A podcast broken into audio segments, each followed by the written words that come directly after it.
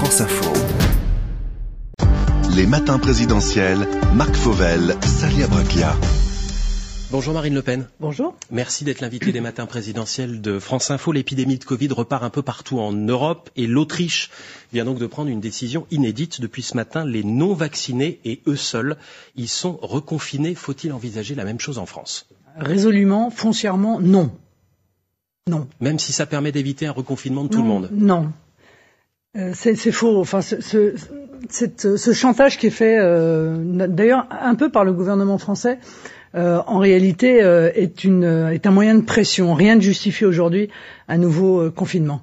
donc il ne s'agit pas de trouver des mesures qui viseraient à empêcher un confinement qui n'a absolument pas lieu d'être, si vous voulez.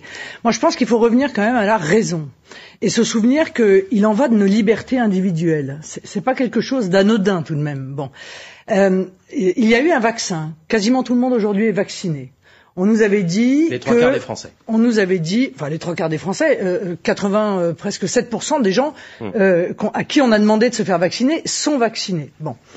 Donc euh, on s'aperçoit quoi? On s'aperçoit aujourd'hui que le vaccin est une protection individuelle en réalité et que il n'est pas une protection collective. à savoir qu'il n'empêche pas, il n'empêche pas euh, la euh, euh, circulation du virus, il, n'empêche pas d'attraper le virus, il n'empêche pas euh, de transmettre le virus. En revanche, et c'est évidemment très appréciable, il empêche les formes graves du virus. Et il freine la circulation, Marine Le Pen. Il la divise. Partant de cette partant de cette situation, euh, il n'y a encore une fois aucune raison aujourd'hui d'envisager quelque confinement que ce soit. Je rappelle quand même que euh, le confinement, c'est presque l'équivalent d'une assignation à domicile. Hein. Euh, Marine Le Pen, pour qu'on soit clair, il, est hors de question pour le moment en France de reconfiner les gens. Oui, pardon, parler de l'Autriche. Excusez-moi, pardon, mais on nous a tellement menti. Euh, la parole euh, du gouvernement est tellement démonétisée sur ces sujets que permettez-moi tout de même à l'avance de dire mon opposition. Parce que on nous avait dit euh, à partir du moment où tout le monde serait vacciné, il n'y aurait plus euh, aucune mesure coercitive. C'était avant le variant euh, Delta. et puis avant, on nous avait dit que jamais il n'y aurait de passe sanitaire pour les actes de la vie de tous les jours. Euh, et en réalité, on s'aperçoit qu'au fur et à mesure, la parole de, euh, de l'exécutif se trahit et que l'on prend des mesures qui sont, à mon avis, non seulement inutiles, mais nocives. Je, je partage tout à fait la vision de euh, Gérard Kerzek euh, qui dit on ne peut pas, nous ne pouvons pas socialement, psychologiquement et même immunitairement vivre sous cloche. On ne peut admettre, euh, encore une fois, que des mesures barrières qui soient tolérable sur le long terme. Il n'est toujours pas, question pour le moment, hein, on le rappelle. Euh, vous, vous aviez voté contre le pass sanitaire. Est-ce que vous le regrettez aujourd'hui Tout à l'heure, vous avez fait référence euh, à l'importante majorité des Français qui se sont fait vacciner. Est-ce que quelque part, c'est pas grâce au pass sanitaire qu'on arrive à ce résultat-là non, je ne crois pas du tout. Il y a d'autres pays euh, qui n'ont pas, euh, qui ont obtenu euh, des très bons taux de vaccination en faisant confiance aux gens, en leur expliquant, les traitant comme des adultes et pas en les menaçant, en leur faisant du chantage et en les infantilisant. C'est une question de relation, encore une fois, des dirigeants à leur peuple. Moi, je n'aurais pas mis en place ce qui s'avère en réalité être une obligation vaccinale. Je rappelle que l'obligation vaccinale est tout à fait contraire à nos valeurs. Et en réalité, on contourne cette interdiction. Pour, euh, certaines maladies. Elle, elle, on contourne l'interdiction de cette obligation euh, vaccinale par l'intermédiaire d'un pass sanitaire que l'on rend de plus en plus coercitif. Permettez-moi également de vous dire, euh, avant que vous me posiez la question, que je suis tout à fait opposé à la vaccination euh, des enfants de 5 à 12 ans et que je suis opposé à, au port du masque pour les enfants tel qu'il a été décidé euh, à, à, nouveau à partir d'aujourd'hui. Ça veut dire que vous, la dose de rappel euh, qui, qui, va être permise aux plus de 50 ans euh, dans deux semaines, vous, vous n'allez pas la faire Ça n'est pas euh, permise, pardon, c'est euh, obligé. Non, pour les plus de 50 ans, c'est un choix. Vous n'en savez rien. Ah bah aujourd'hui, alors ça vous avez des informations qu'on n'a pas. Euh... Non mais je pense qu'il y a une cohérence dans, dans, la vision du gouvernement. À partir du moment où ils obligent les plus de 65 ans euh, sous menace de leur invalider leur passe sanitaire à faire la troisième dose, il y a de très grandes chances pour que ce soit le cas également pour les plus de 50 ans. Est-ce que vous allez Moi, la je faire, suis pour la liberté. Mais oui, je vais la faire. Mais c'est ma liberté, c'est moi qui le décide. Car encore une fois, il s'agit là d'une protection individuelle. Donc, je considère que moi, pour ma santé, je euh, euh, euh, considère cela utile. Mais il peut y avoir d'autres personnes qui, pour leur santé, considèrent qu'ils n'ont pas envie de le faire. Et, je respecte ce choix. Est-ce que ça signifie, Marine Le Pen, que quel que soit l'état de l'épidémie en mai prochain, si vous êtes élu à l'Élysée, vous dites aux Français, il n'y aura plus de passe sanitaire. Ah oui, puisque à partir quel que soit l'état de l'épidémie, vous en prenez l'engagement. Mais puisque la vaccination, en réalité, euh, permet d'éviter les formes graves. Je rappelle quand même les chiffres qui ont beaucoup fait parler, mais il est utile de les rappeler. En 2020, au cœur de l'épidémie, 2% des hospitalisations étaient dues au Covid.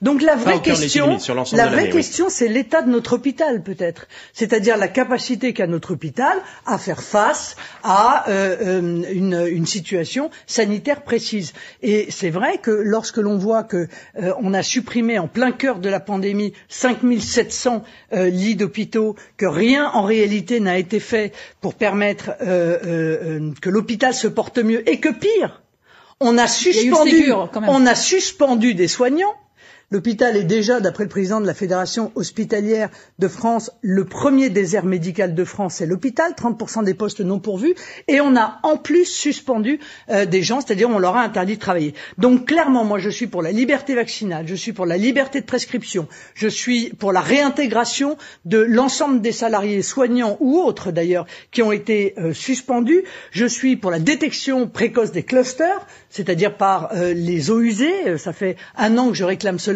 ça permettrait de savoir à l'avance, bien sûr, à l'avance, quelle est l'école où un cluster va se déclencher, quel est l'EHPAD où un cluster va se déclencher, pour pouvoir évidemment mettre en œuvre des mesures euh, évitant la propagation du virus. Autre sujet, si vous le permettez, Salia Braclia. Oui, Marine Le Pen, des milliers de migrants se pressent euh, ces derniers jours aux portes de l'Europe. C'est la Biélorussie qui les encourage à venir par avion euh, depuis le Proche-Orient. La Pologne refuse, elle, de les laisser entrer. Est-ce qu'il faut ouvrir la frontière? Non. Qu'est-ce qu'on fait alors de ces migrants Résolument, non, il ne faut pas ouvrir la frontière. D'abord, il faut comprendre face à quoi nous sommes. Nous sommes face à une Europe qui est assiégée euh, par euh, des euh, migrants qui sont instrumentalisés comme une arme en réalité, une nouvelle arme qu'on appellera l'arme migratoire. Bon. ceci est aussi la conséquence des erreurs du passé. Et c'est notamment l'erreur qui a consisté à céder au chantage de M. Erdogan. Euh, Madame Merkel et l'Union européenne, main dans la main, ont cédé au chantage de M. Erdogan, qui euh, leur disait à l'époque si jamais vous ne me donnez pas 6 milliards d'euros, eh bien, j'ouvrirai grand les frontières et je laisserai l'Europe être submergée par euh, les migrants. Et il est évident qu'à partir du moment où on cède une fois à un chantage, eh bien, ça donne des idées à d'autres. Dans le cas de la Turquie, Madame Le Pen, c'était une arrivée massive de migrants qui étaient subis par la Turquie. Or là, c'est le c'est le régime biélorusse qui organise ça. C'est orchestré, comme vous l'avez dit. Mais demain, mais demain, euh, euh, d'autres euh, régimes pourraient considérer que cette arme fonctionne donc extrêmement ne bien pas au et chantage, donc ouais. Donc on ne cède pas au chantage. Qu'est-ce qu'on fait de l'urgence de ces milliers de, de, Bah, de, de on migrants qui sont dans le froid en Mais ce moment on- devant des barbelés? Mais on fait ce que prévoit le droit international, c'est-à-dire que on permet au commissariat aux réfugiés d'aller leur apporter les soins, la nourriture euh, nécessaires pour que, évidemment, euh, leur vie euh, ne soit pas en danger. Mais en aucun cas, encore une fois, il ne faut ouvrir cette frontière. Et je dirais même que l'Union européenne, face à cette situation, est extrêmement laxiste. Et moi, je sais pourquoi. Parce que pour l'Union européenne, l'immigration n'est pas un danger, c'est un projet. Voilà, ça n'est pas un problème, c'est un projet. Et l'Union européenne, à plusieurs reprises, a d'ailleurs euh, condamné Frontex euh, parce que Frontex avait refoulé des migrants. Donc on voit bien que l'Union européenne est Mais là, contre européenne, le principe du là, refoulement. l'Union européenne propose euh, les agents de Frontex à la Pologne, qui la refuse. Mais eh oui, non, mais c'est normal. La Pologne n'a aucune confiance dans Frontex, puisque Frontex est une agence d'accueil des migrants. Ça n'est pas du tout une force qui vise à empêcher les migrants de passer. C'est une force qui vise à permettre aux migrants de passer. Et à partir du moment où ils sont passés, eh bien, évidemment, ils peuvent aller dans n'importe quel, euh, lequel des pays euh, de, de Schengen, et, et particulièrement la France, puisque un certain nombre de reportages démontrent que certains souhaitent venir, euh, en l'occurrence, en France. Vous savez, Donc, Marine Le Pen, que les ministres des Affaires étrangères des 27 vont se réunir aujourd'hui, qui vont probablement euh, alourdir les sanctions contre le régime euh, biélorusse d'un homme qui a été élu dans un scrutin dont l'Europe ne reconnaît pas les résultats. Est-ce qu'il faut alourdir ces sanctions ou, comme le dit l'un de vos députés européens, Thierry Mariani, les alléger? Et ça ne sert à rien, les sanctions. Ah bon?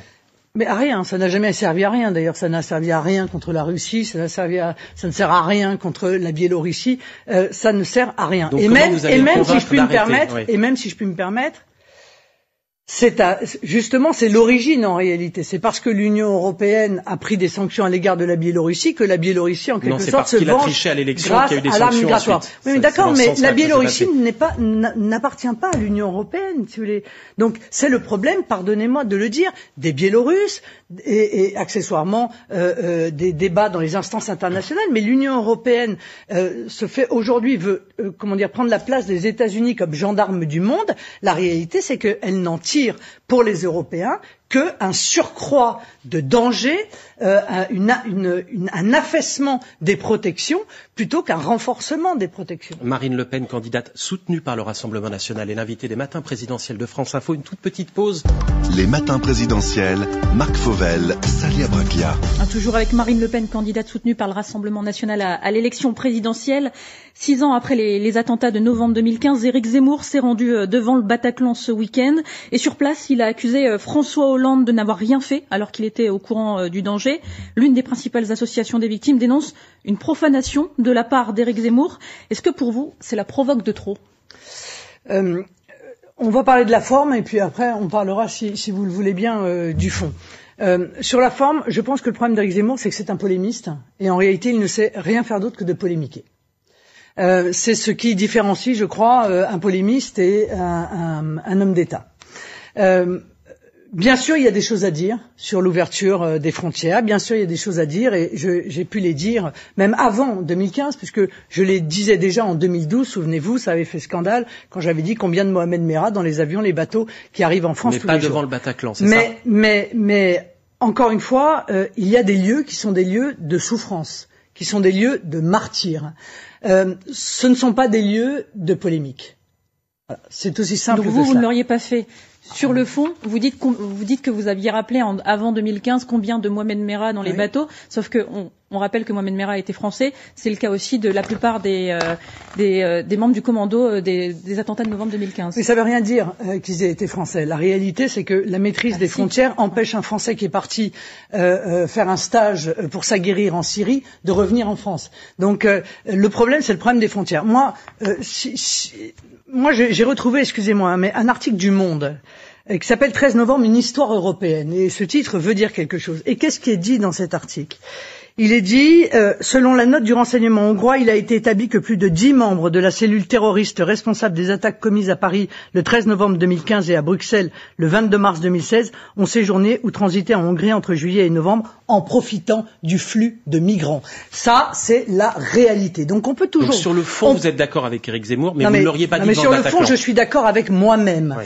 car je l'ai dit, je l'ai dénoncé, y compris en 2015. Euh, François Hollande, d'ailleurs, euh, avait répondu à, ces reproches en disant nous avons pris la décision de l'accueil inconditionnel, euh, total, avec Madame Merkel de l'ensemble des migrants. J'avais donc attiré l'attention sur le risque, évidemment, que nous connaissions et que manifestement il connaissait aussi, puisqu'il en a fait l'aveu euh, euh, de la volonté euh, des organisations terroristes de profiter de ces flux de migrants pour faire entrer dans les pays européens euh, des euh, terroristes. Comment vous expliquez, Marine Le Pen, l'intérêt que suscite aujourd'hui Éric Zemmour? Vous avez sans doute lu avec euh, intérêt l'interview que donne Steve Bannon, l'ancien conseiller de Donald Trump, à nos confrères du Parisien aujourd'hui en France, interview dans laquelle il dit que Éric Zemmour pourrait être une sorte de Donald Trump français, l'homme qui rend sa grandeur à la France. Est-ce que ça vous vexe? Et est-ce qu'il y a du vrai là-dedans?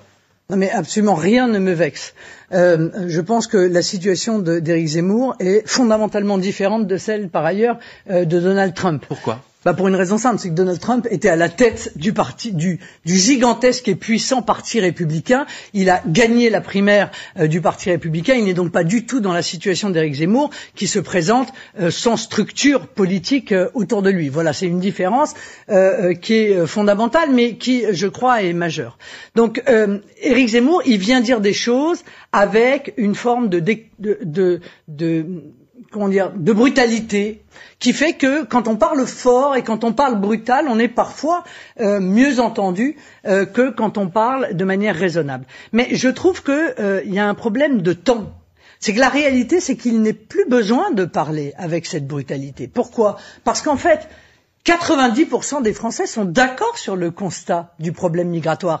Et pour cause, ça fait 40 ans qu'on leur explique. C'est le Rassemblement national, puis avant le Front national, qui seul contre tous, seul euh, euh, contre tous, s'est battu pour que ce constat soit partagé par tout le monde, pour que la vérité éclate. Aujourd'hui, tous les Français sont d'accord. Il y a un problème avec l'islam politique, il y a un problème d'immigration majeur, on ne maîtrise rien, c'est laisser faire, laisser aller, laisser passer. Tout le monde est d'accord. Quel est l'intérêt de parler fort, de parler brutal, si ce n'est peut-être recréer de la division, là où précisément nous avions réussi à créer une unanimité? Éric Zemmour, c'est un adversaire ou un partenaire pour vous? euh, Ça n'est ni un adversaire ni un partenaire, c'est ah. un concurrent. Jusqu'où? C'est un concurrent, euh, euh, un concurrent sur les, euh, les, idées, le, comment dire, les idées régaliennes. C'est un concurrent. Il dit la même chose que nous. Mais d'ailleurs, dans, dans ses propositions, moi, j'ai pas entendu une seule proposition, à part effectivement l'histoire des prénoms, qui soit différente en réalité. Donc, elles sont plus immatures que celles que nous présentons. Pourquoi? Parce que nous les travaillons depuis très longtemps. Moi, j'ai rédigé un projet de loi, c'est rédigé, que je vais soumettre aux Français par référendum sur l'immigration dans lequel il y a l'intégralité des moyens, des leviers pour pouvoir régler le problème de l'immigration. Éric Zemmour est très loin de ce travail-là. Donc, euh, je ne vois pas, je n'ai pas entendu, mais peut-être n'ai-je pas tout entendu, mais je n'ai pas entendu une seule proposition précise qui soit, qui apporte quelque chose, qui soit une plus-value dans le débat sur la lutte contre l'immigration et le fondamentalisme islamiste. Même sur le fondamentalisme islamiste, d'ailleurs, il revient en arrière. Pendant longtemps, il a dit que l'islam, euh, euh, en réalité, euh, était le problème, que l'islam était incompatible avec la République. Dernièrement, je l'ai entendu dire non, c'est pas l'islam religion, c'est l'islam politique. C'est-à-dire qu'en réalité, il finit par dire exactement ce que nous disons depuis déjà de nombreuses années. Réponse très courte, si vous le permettez, Marine Le Pen. Souhaitez-vous qu'il ait ses parrainages? Mais bien sûr, moi je souhaite que. vous l'aiderez si vous avez les vôtres? Bah, euh, D'abord, je m'occupe des, des, des, miens de parrainage. Figurez-vous que c'est pas simple, et c'est simple pour personne. La réalité, elle est la suivante c'est qu'au fur et à mesure des élections, il y a de moins en moins de maires qui acceptent de parrainer. Pourquoi? Parce que leur nom est rendu public et que ces noms sont rendus publics, donc ils sont le vous siège. Vous avez 400 élus locaux, je crois, ou 400 300, 300, pardon. Un peu plus de 300. Ceux-là sont assurés, ils voteront tous pour vous. Là, il n'y a, aucun, a aucune difficulté. Sont le siège. Vous voyez, vous avez dit vote. Très intéressant. Ben oui, mais le lapsus c'est intéressant. C'est qu'en réalité, on a fait de ces parrainages une forme de, de, de, de vote censitaire. Et il y, a eu, y a une dénaturation, un détournement de ces parrainages euh, de maire. Ça n'est pas un vote, c'est une présentation de candidats sérieux. Je pense qu'Éric Zemmour est un candidat sérieux, comme d'ailleurs Jean-Luc Mélenchon et comme d'autres. Et il est aussi un concurrent, c'est ce que vous nous avez dit ce matin euh, sur France Info. Marine Le Pen, vous restez avec nous dans une heure euh, précisément sur les auditeurs, les auditrices de France Info, les lecteurs du Parisien aujourd'hui en France, qui pourront vous interroger directement 0809 40 41 42 0809 40 41 42, c'est le standard de France Info. Vous appelez dès maintenant et vous pourrez interroger Marine Le Pen tout à l'heure à 8h30. Bienvenue si vous nous rejoignez sur France Info. Il est 7h30. Les matins présidentiels, Marc Fauvel jusqu'à 9h. Marine Le Pen, invitée des matins présidentiels de France Info. Marine Le Pen, Clément Viktorovitch vient de nous rejoindre. Il enseigne la rhétorique à Sciences Po. Il assure également chaque soir une chronique sur France Info. Il vous a écouté attentivement et il va maintenant dresser devant vous votre portrait rhétorique. Bonjour Marine Le Pen. Bonjour. Alors vous m'avez fait passer un week-end studieux puisque je me suis replongé dans vos discours et en vous écoutant il y a une chose qui m'a frappé. Il me semble que vous êtes la plus littéraire de toutes les candidates et de tous les candidats et cela se remarque notamment à la manière que vous avez d'accorder la sonorité des mots que vous employez. Il n'y a pas de bonheur individuel possible si le pays s'efface ou pire, s'effondre. Principe de la société multiculturelle qui est une société multiconflictuelle. Cette société du flicage et du fichage, l'identité n'est pas facteur de repli mais de repère. Les délinquants français en prison, les étrangers dans l'avion. Alors, ce que nous venons d'entendre, ce sont des paronomase. Une paronomase, c'est une figure qui consiste à accoler deux mots dont la sonorité est proche. L'effet produit, bien sûr, est esthétique, mais également, et même surtout, rhétorique. En effet, lorsque nous argumentons, la cohésion des sons tend à suggérer la cohérence du sens. À partir du moment où les mots se ressemblent, nous avons l'impression que les concepts s'assemblent. Voilà comment, simplement en travaillant en votre expression, vous parvenez à donner l'apparence de l'évidence à vos affirmations. Mais votre fibre littéraire, je crois, ne s'arrête pas là. Il y a en effet un autre procédé stylistique que vous utilisez abondamment, à tel point qu'il est d'ailleurs devenu l'une de vos signatures, c'est tout simplement l'art de la description. Vous excellez dans l'art de nous mettre une image ou une situation à l'esprit, c'est d'ailleurs le cas de nombreux avocates et de nombreux avocats. Écoutons par exemple la manière dont vous parlez de la sécurité de notre pays, c'était le 4 juillet dernier à Perpignan. Chaque jour, ce sont des représentants de l'État, policiers, pompiers, professeurs qui sont attaqués et tant de fonctionnaires qui vont au travail dans la peur de l'agression. Chaque semaine, des jeunes sont privés de la vie pour rien. Pour rien, pour une cigarette, un regard, un jeu. Alors stabile ce que vous faites ici, euh, Marine Le Pen. Vous dites priver de la vie pour, ajoutez-vous, une cigarette, un regard, un jeu. En quelques détails que vous euh, choisissez savamment, vous parvenez à nous faire visualiser toute une situation que nous reconstruisons de nous-mêmes tout autour. En rhétorique, une description ramassée mais évocatrice, c'est ce que l'on appelle une diatypose.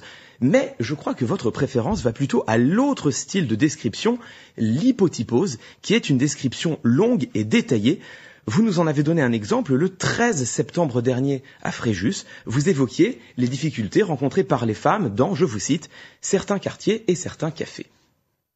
Voyager en transport les yeux baissés, en évitant de croiser le regard de quiconque. S'enfoncer dans ses vêtements pour ne pas être vu. S'isoler avec des écouteurs sur les oreilles pour disparaître de la liste des cibles.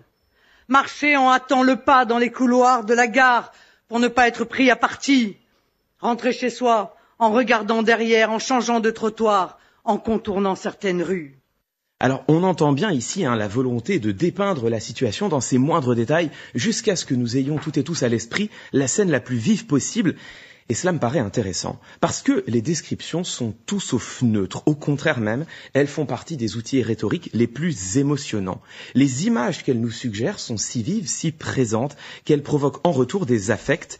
Et dans ces deux exemples, comme d'ailleurs dans nombre de vos discours, l'émotion que l'on distingue en premier lieu, c'est la peur. Alors, entendons-nous bien. Moi, je laisse de côté le fond des dossiers. Que les situations que vous évoquez soient réelles, exagérées ou fantasmées, c'est une question politique. En revanche, la manière que vous avez d'en parler, et qui, elle, est un choix qui vous appartient, la manière que vous avez d'en parler revient, me semble-t-il, à mobiliser les peurs de vos auditrices et de vos auditeurs. Et la question que je vous pose est donc la suivante. Est-ce que pour vous, Marine Le Pen, emporter la conviction implique de jouer sur les émotions? Marine Le Pen. Euh, non, je pense que vous avez lu... Euh le dernier livre de Rosan Vallon, très certainement. Euh, J'ai répondu par ailleurs. Euh, non, je, ne joue pas sur les peurs, parce que c'est le reproche qu'on nous fait euh, régulièrement. J'exprime la réalité. Voilà, la réalité que vivent les gens. Et que peut-être vous n'exprimez pas assez, précisément, vous les journalistes. Donc vous ne vous faites pas en réalité, bien souvent, les porte-paroles. Je pense que c'est ce qui fait peut-être ma différence avec, avec d'autres responsables politiques. Je suis l'avocat du peuple français. Je suis le porte-parole du peuple français.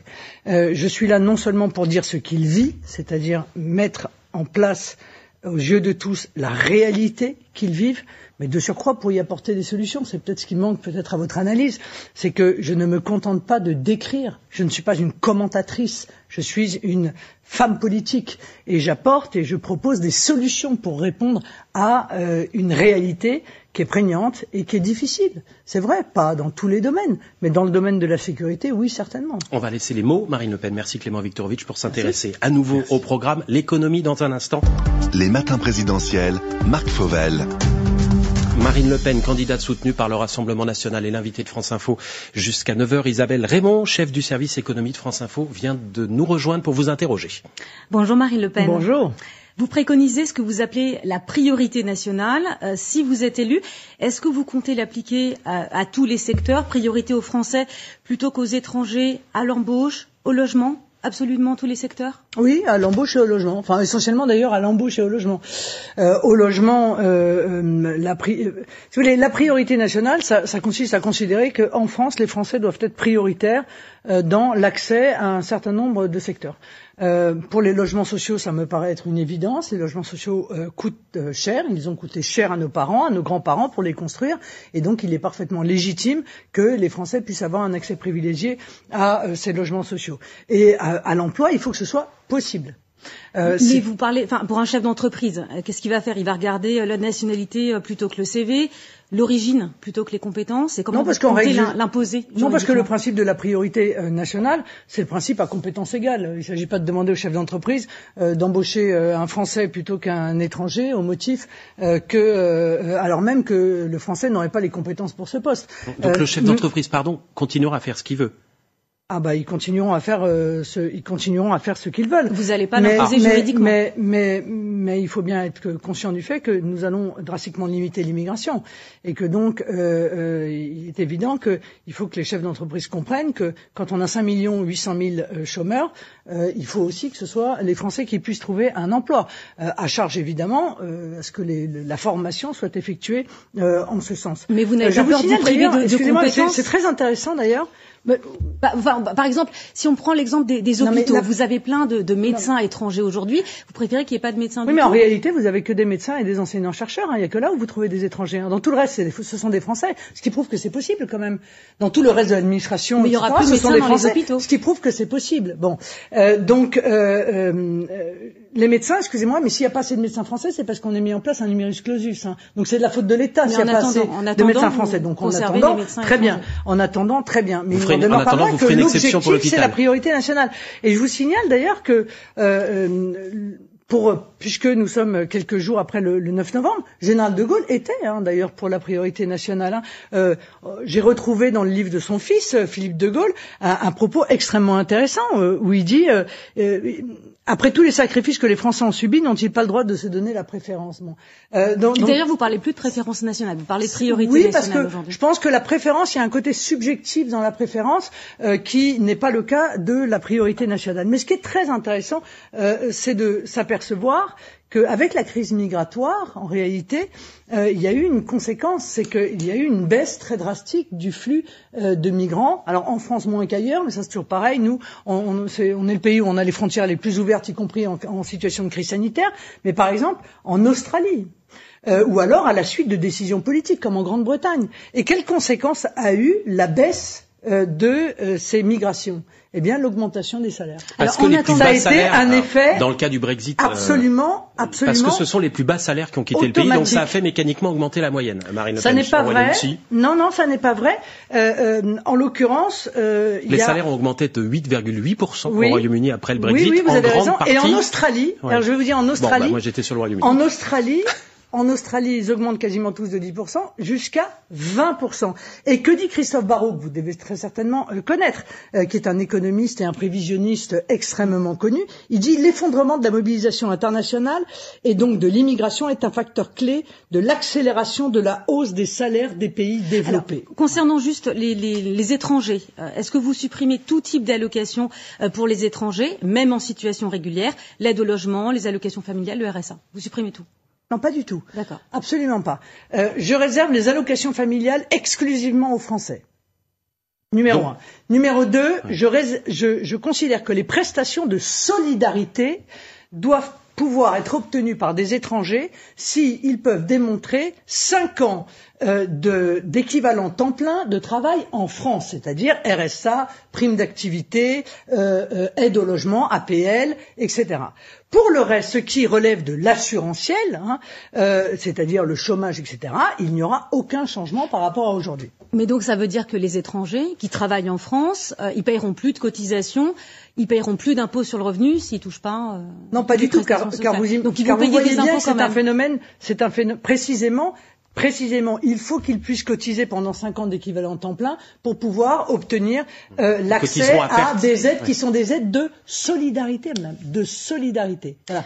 Parce que euh, je, je, crois que notre système de protection sociale est en train de crouler sous le poids euh, de l'immigration, qu'il faut, qu'il faut donc prendre des décisions et des décisions urgente. Alors passons aux retraites, si vous voulez bien. Sur les retraites, euh, mis à part euh, la France insoumise, vous êtes une exception en proposant euh, toujours un, un départ à, à, 60 ans, à condition d'avoir travaillé 40 ans. On est d'accord, ça n'a pas bougé. Vous restez campé sur cette position C'est ça. En réalité, c'est 40 annuités à partir de 60 ans. Et combien de personnes ça, ça peut concerner potentiellement? Je ne comprends pas votre question. Bah, combien bah, de personnes aujourd'hui? Bah, ça concerne, Si vous mettez en place cette réforme, bah, 40 ans de cotisation, une retraite à 60 ans, combien de personnes ça pourrait concerner ça concerne tous ceux qui euh, euh, ont été soumis à des allongements de durée Mais ça existe, depuis la retraite 1900 à 60 ans. et qui sont donc et qui sont donc euh, euh, nés après, je crois que ça doit être 55. Mais sauf que la retraite à 60 ans aujourd'hui, c'est possible, ça s'appelle Ouais, les, les départs pardon. pour. Non, mais je sais que je sais que la vision ultralibérale consiste à dire il faut un allongement indéfiniment de la durée de travail. Je suis Non, contre. mais la retraite Voilà, la- les, les choses sont claires. Aujourd'hui, j'entends des candidats qui nous parlent de 64 ans. J'ai entendu les candidats LR. J'entends euh, les candidats, euh, euh, le candidat Éric Zemmour. Vous savez que euh, 64 ans, c'est évidemment accompagné d'une augmentation de la durée de cotisation, car c'est pas uniquement l'âge. L'âge en lui-même ne mais veut donc quasiment vous, vous rien baissez, dire. vous baissez la durée de cotisation. Donc- vous la je- faites passer de 43 Je à la fais 40. baisser. Vous avez raison. De, euh, enfin, tout le monde n'est pas à 43. hein. Non, mais on Vous- sera vous à voyez que c'est 43 pour la génération 73. 43 à 40. Or, aujourd'hui, voulez, euh, les gens qui ont 40 euh, annuités, souvent sont euh, à 60 ans. euh, souvent sont des gens qui travaillent euh, dans euh, des secteurs manuels.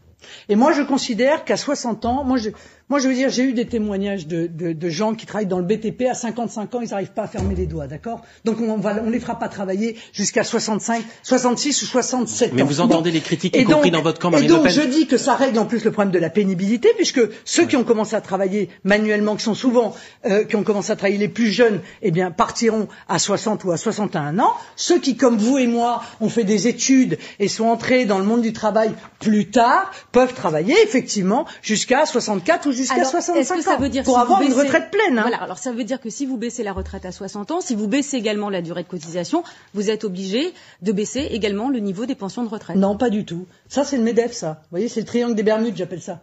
C'est le triangle des Bermudes des- du MEDEF. Non, c'est un choix, madame. C'est un choix budgétaire.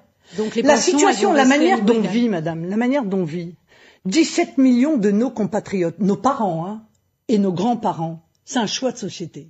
C'est le choix d'un pays. Et c'est le choix que je demande aux Français de faire. Est-ce que vous souhaitez que nos retraités, que nos retraités euh, euh, puissent euh, profiter des quelques années en bonne santé qu'il leur reste quand ils ont commencé par exemple à travailler dans les travaux manuels jeunes? Est-ce que et, et d'ailleurs la- la- l'autre question, le pendant de la question, c'est est-ce que vous souhaitez qu'il n'y ait plus une seule retraite ou un minimum vieillesse en dessous de 1000 euros? C'est ça que je vais leur proposer parce que moi la manière dont vivent nos aînés, figurez-vous que pour moi c'est un marqueur de Donc civilisation. vous proposez Voilà. un- une retraite minimum à 1000 euros aujourd'hui. Pour les gens Oui. qui ont cotisé l'intégralité des 40 ans, c'est ça? Des 40 années de cotisation Ou quelle que soit la durée de cotisation, la retraite minimum à 1000 Quelle euros? que soit la durée de cotisation, puisque je fixe aussi le minimum vieillesse. Ça veut dire que même 1000 si je n'ai cotisé que 5 ans dans ma vie, à 60 ans, je touche 1000 euros. Non, à 60, Ouais. non, bien sûr que non. Euh, vous, vous voyez bien que on est dans la situation du minimum vieillesse, c'est quand vous n'avez jamais cotisé, c'est 67 ans au moment où nous nous parlons. Hein. Euh, bon. Donc retraite à Donc, 1000 euros à 67 ans, aujourd'hui c'est 906 euros hein, le, le minimum. Oui, vous avez Ouais. raison. Vous l'augmentez de 100 euros comme promet de je le faire Emmanuel Macron. Exactement, vous Ouais. avez raison. ça fait un J'attends, point de convergence oui, avec Emmanuel mais j'attends juste qu'il le fasse Bon. et pour l'instant, en l'occurrence, euh, il ne l'a pas fait. Et, et j'apporte une attention particulière aux retraités, puisque euh, vous le savez, je souhaite euh, d'ailleurs euh, remettre en place la demi-part pour les veufs et les veuves. Supprimé par qui Nicolas a Sarkozy. été supprimé par François Par Hollande. François Hollande, pardon. Oui, qui a été supprimé par François Hollande. Vous voyez, hein, le socialisme n'est plus ce qu'il était, hein, si je puis me permettre, euh, et qui évidemment a des conséquences lourdes, puisque pour euh, une euh, une veuve de la classe moyenne, c'est jusqu'à 500 euros euh, d'impôts euh, qu'elle paye en plus avec la suppression euh, de cette euh, demi-part. Vous restez avec nous Marine Le Pen? Oui. On parle environnement et santé. Les matins présidentiels, Marc Fauvel. Toujours avec Marine Le Pen, invitée de France Info jusqu'à 9h. Vos questions au standard 0809 40 41 42. Ça, ce sera tout à l'heure à 8h30. Pour l'instant, Anne Le Gall du service santé et sciences de France Info vient de nous rejoindre. Bonjour Marine Le Pen. Bonjour. La COP 26 s'est achevée ce week-end. Beaucoup d'observateurs se disent déçus par euh, l'accord de Glasgow qui ne garantit plus la limitation du réchauffement à 1,5 degré d'ici la fin du siècle. Vous êtes déçus vous aussi? Bon, Ce qui me déçoit, c'est de COP en COP, en réalité, euh, il y a une chose qui n'est pas mise en cause et qui est pourtant euh, le sujet essentiel en, en termes de préservation de la planète, c'est le modèle économique. Voilà, tout simplement. C'est-à-dire bah, C'est le modèle économique ultralibéral. Euh, c'est le modèle économique fondé sur le libre-échange. Il faudrait consommer celui, moins. Celui qui fait que l'on consomme, euh, on va acheter à 10 000 km pour consommer 10 000 km plus loin, qu'entre-temps on transporte tout ça avec toutes les conséquences que ça peut avoir euh, sur euh, le climat. Vous êtes pour la décroissance Non, pas du tout. Non. Euh, je suis pas du tout. Je suis pour le localisme. Je suis pour produire au plus près et, et retraiter sur place. Euh, produire au plus près, c'est le localisme, c'est le patriotisme économique. Ça ne veut pas dire qu'on est enfermé dans des frontières euh, et qu'on n'achète rien à l'extérieur. Mais quand je vois que notre balance commerciale a 85 milliards de déficit, 85 milliards, c'est absolument considérable. L'Italie est, comment dire bénéficiaire, l'Allemagne, j'en parle même pas. Euh, je me dis qu'il y a un problème. Le problème, c'est la désindustrialisation de la France depuis 30 ans. Le problème, c'est l'abandon de la volonté de pouvoir produire précisément au plus près. Et, et je me dis, ce modèle économique de libre échange, il est le cœur pour le coup nucléaire euh, de euh, des, des, problèmes d'environnement, des problèmes de santé aussi. Vous avez prononcé le mot nucléaire concernant la politique énergétique. Vous êtes pour le nucléaire comme Emmanuel Macron. Si non, pardon, élu, non, non, non, non. Si, alors, qu'est-ce qui vous différencie? Il y a deux nucléaires, c'est pas le même? Non, mais c'est assez récent. Quoi. La conversion d'Emmanuel Macron est quand même récente, elle a quelques jours. Parce que moi, j'entendais encore Madame Pompili nous expliquer il y a quelques mois qu'il fallait passer la part du nucléaire de 70% à 50% de la production électrique, et même que sur le bureau du président, eh bien, était posée la proposition de 0% de nucléaire en 2050. Donc, non, euh, euh, la conversion d'Emmanuel Macron est, est, récente. Mais moi, j'oublie pas, parce que moi j'ai un peu de mémoire, j'oublie pas qu'il a abandonné Astrid, euh, euh, qui euh, est une technologie du futur qui permettait de régler définitivement le problème de la dangerosité des déchets nucléaires. Il y avait quand même 750 millions d'euros qui avaient déjà été dépensés. Donc il faut évidemment euh, relancer Astrid. Je n'oublie pas qu'il a fermé Alors, Fessenheim. C'est un programme de recherche sur euh, le traitement des je, déchets? Oui, je n'oublie pas qu'il a, je n'oublie pas qu'il a fermé Fessenheim. C'est-à-dire qu'il a commis une erreur absolument majeure, au-delà euh, des 3000 emplois, euh, voire 5000 emplois indirects qui sont touchés par cette décision. Le parc est vieillissant, vous, vous ne fermez pas de réacteurs Mais, Madame, le parc est vieillissant. Écoutez, il y, a une, il y a une centrale nucléaire jumelle aux États-Unis, jumelle de Fessenheim, la même. Eh bien, en 2009, sa durée de vie a été prolongée de 20 ans c'est-à-dire 60 ans de durée de vie. Donc on aurait parfaitement pu Donc, faire ça pour Fessenheim. Vous ne fermez aucune centrale Marine je, Le Pen je, pendant non, votre je, quinquennat si vous êtes non, élu Non, j'opère les travaux vous en qui doivent être combien? opérés. Il faut euh, faire le grand carénage, c'est essentiel. D'ailleurs, contrairement à ce que dit Jean-Luc Mélenchon qui raconte n'importe quoi sur le sujet, le grand carénage, c'est 50 milliards. Il y a déjà 40 milliards qui ont été, euh, qui sont déjà euh, dans les caisses prévues pour ce, ce, grand carénage. Et vous construisez combien de centrales si, si vous êtes je, je, construis 6 EPR euh, et euh, je rouvre Fessenheim pour peu que. Et vous pardon. Fessenheim? Oui, je, et je vais même vous dire mieux. Je demande solennellement ce matin au président de la République un moratoire sur le démantèlement de Fessenheim, parce qu'en mars 2022 le démantèlement arrivera à un point de non-retour, c'est-à-dire à un point où on ne pourra pas plus jamais réouvrir Fessenheim. Je lui demande donc, compte tenu de la chance de l'hypothèse de sa défaite, dont il doit tenir compte, euh, je lui demande un moratoire sur le démantèlement de Fessenheim pour laisser à son éventuel euh, successeur la liberté précisément de faire Pensez marche arrière oui. et, de pouvoir, et de pouvoir réouvrir oui. Fessenheim. Pensez vraiment qu'il va vous dire oui Mais ce serait honnête et juste. Ce serait loyal de bah sa part. Il à partir du moment, mois, euh... non mais pardon, ouais. à partir du moment où le point de non-retour du démantèlement arrive en mars et que les élections ont lieu en, en avril, est-ce que vous pouvez me dire ce que ça lui coûte que de faire un moratoire de deux mois, imaginons, ou de trois mois sur le démantèlement? Parce que sinon, il fait un, ce qu'on appelle un coup de force sur euh, les élections. Et ça, ce serait évidemment honteux pour les Français. Anne Le Gall. Vous annoncez la, la construction de 6 EPR. Euh, comment vous faites euh, pour, pour, produire de l'électricité dans l'intervalle? Parce qu'il faut du temps, il faut 10-15 ans pour les construire. Vous avez annoncé que vous voulez baisser les subventions sur euh, le solaire, l'éolien. Alors d'abord, les éoliennes, vous les, vous les détruisez? Non, j'ai dit que j'allais... En... L'objectif, c'est qu'il n'y ait plus d'éoliennes, oui. À la fin de votre mandat, euh, non, mais il y aura combien d'éoliennes bah, Vous imaginez bien qu'on peut pas euh, démanteler 1900 éoliennes en 5 ans. Bon, euh, j'ai dit j'engage le chantier de démantèlement des éoliennes. Et d'abord, la première chose que je vais faire, c'est arrêter les chantiers qui sont actuellement en cours, et notamment des éoliennes offshore, Saint-Brieuc et d'autres, puisque l'intégralité, si ces projets vont à bout, au, au bout, l'intégralité de nos façades maritimes seront polluées visuellement et auront évidemment des incidences économiques sur les pêcheurs. Pardonnez-moi d'avoir une pensée particulière pour les pêcheurs venant euh, d'une famille de marins pêcheurs. Mais ce qui se passe est un véritable drame. Donc nous allons, nous allons progressivement. Bah déjà, si on rouvre Fessenheim, on règle le problème, me semble-t-il, puisque Fessenheim c'est un tiers de la puissance électrique des éoliennes. Voyez? Donc si on rouvre Fessenheim, euh, à terme, on peut déjà euh, considérer qu'on peut démanteler un tiers des, des éoliennes. Mais je trouve que les éoliennes, cette énergie qui n'est pas euh, euh, propre, mais qui est juste intermittente. Qui est renouvelable. non, elle n'est pas. il y a des logiciels pour gérer l'intermittence. Alors c'est marrant parce que vous me dites c'est une énergie renouvelable et quand je dis qu'il faut que je démonte, qu'on va démanteler les éoliennes, vous êtes les premiers à me dire ah mais comment on va faire pour le retraitement de tout cet acier, de tout ce béton? Bon, ça prouve que c'est pas si renouvelable pas que poser ça. la question, mais on aurait pu, mais ah bon, oui, c'est pas grave. voilà, bon. Donc il faut être cohérent à un moment donné. Hein ce qui est sûr, c'est que le nucléaire est une énergie sûre, abondante, bon marché, euh, euh, propre, que nous maîtrisons et qui est l'énergie la plus décarbonée qui soit.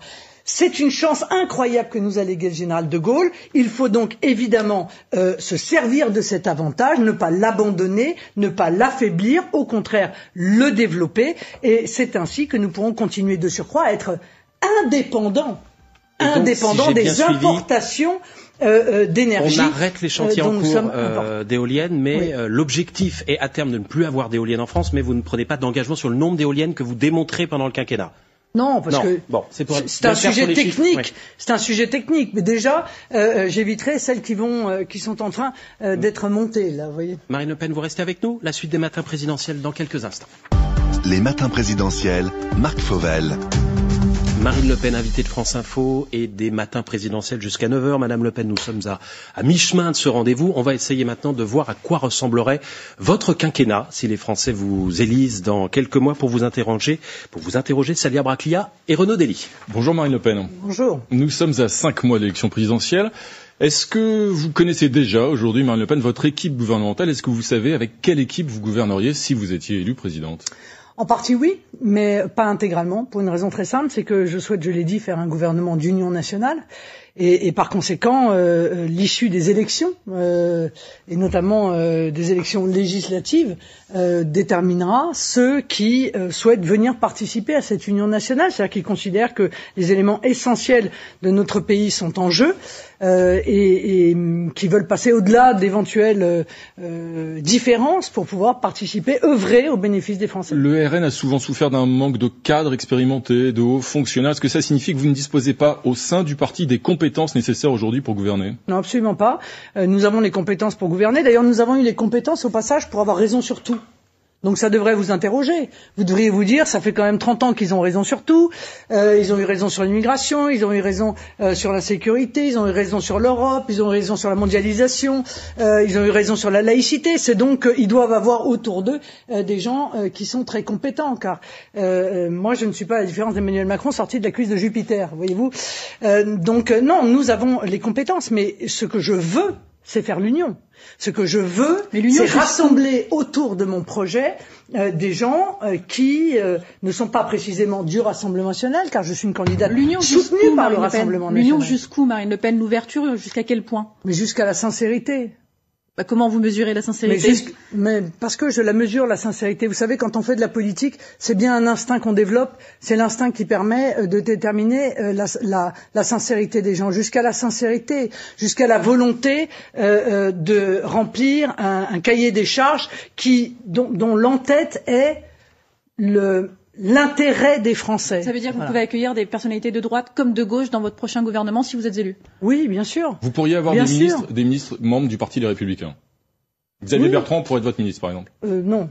J'ai parlé de sincérité, excusez-moi. Donc, Ah. euh, pensez, vous pensez Éric à Xavier, Ciotti. à Xavier Bertrand. Je vais... Non, mais vous, vous, vous, vous ne ferez pas partir sur des, sur des, euh, des, des sujets tels que cela. Euh, Oui.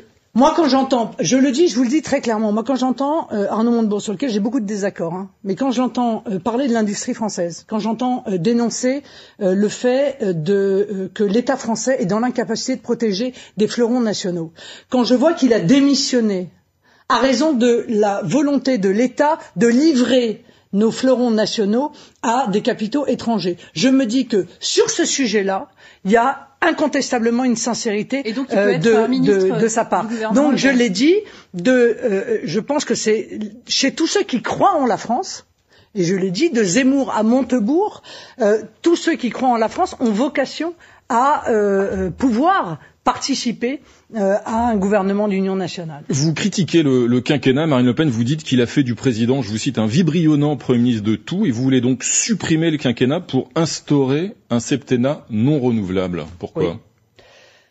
Parce qu'on voit bien que le quinquennat, en réalité, a totalement dénaturé euh, la cinquième, que ce président euh, au-dessus des partis, euh, qu'a conçu euh, le général de Gaulle, ce président arbitre qu'a voulu le général de Gaulle, le quinquennat en a fait effectivement un chef de clan un chef de camp euh, politique et que la possibilité de se représenter fait qu'à mi-mandat, on est déjà en campagne électorale. Aujourd'hui, Emmanuel Macron fait campagne avec l'argent des contribuables français. Je veux dire, l'intégralité des mesures qu'il a annoncées en l'espace d'un mois, si vous voulez, les chèques à droite, à gauche, tout ceci est, a, a, un seul objectif, c'est d'être réélu. Vous dites, Marine Le Pen, justement que le, le, septennat non renouvelable protégerait le président des contingences électorales. Vous oui. disiez ça la semaine dernière, Bayeux. Ça veut dire que le président, une fois élu, ne doit plus être responsable, ne doit plus rendre des comptes devant les électeurs. Il faut le protéger des contingences électorales.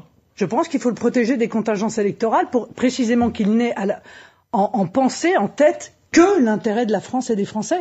Et qu'il soit capable et qu'il soit capable de se projeter euh, euh, euh, mais enfin sans avoir de compte à rendre. Enfin, euh, il, il, a quand même une majorité sur laquelle il s'appuie à l'Assemblée nationale. Euh, ça n'a pas de sens, ça, ce que vous dites. À ce moment-là, un, un, un, candidat, un président qui voudrait pas se représenter n'aurait pas de compte à rendre. Non, ou alors lors du deuxième mandat, il n'a pas de compte à rendre. Non, je crois que l'argument n'est pas bon. ce qui est sûr, c'est qu'il faut que le président redevienne encore une fois un arbitre au-dessus des partis dont le seul objectif ce soit l'intérêt de la France et des Français. Ça veut dire aussi, Marine Le Pen, que si vous êtes élu en, en avril prochain, ce sera un mandat et un seul.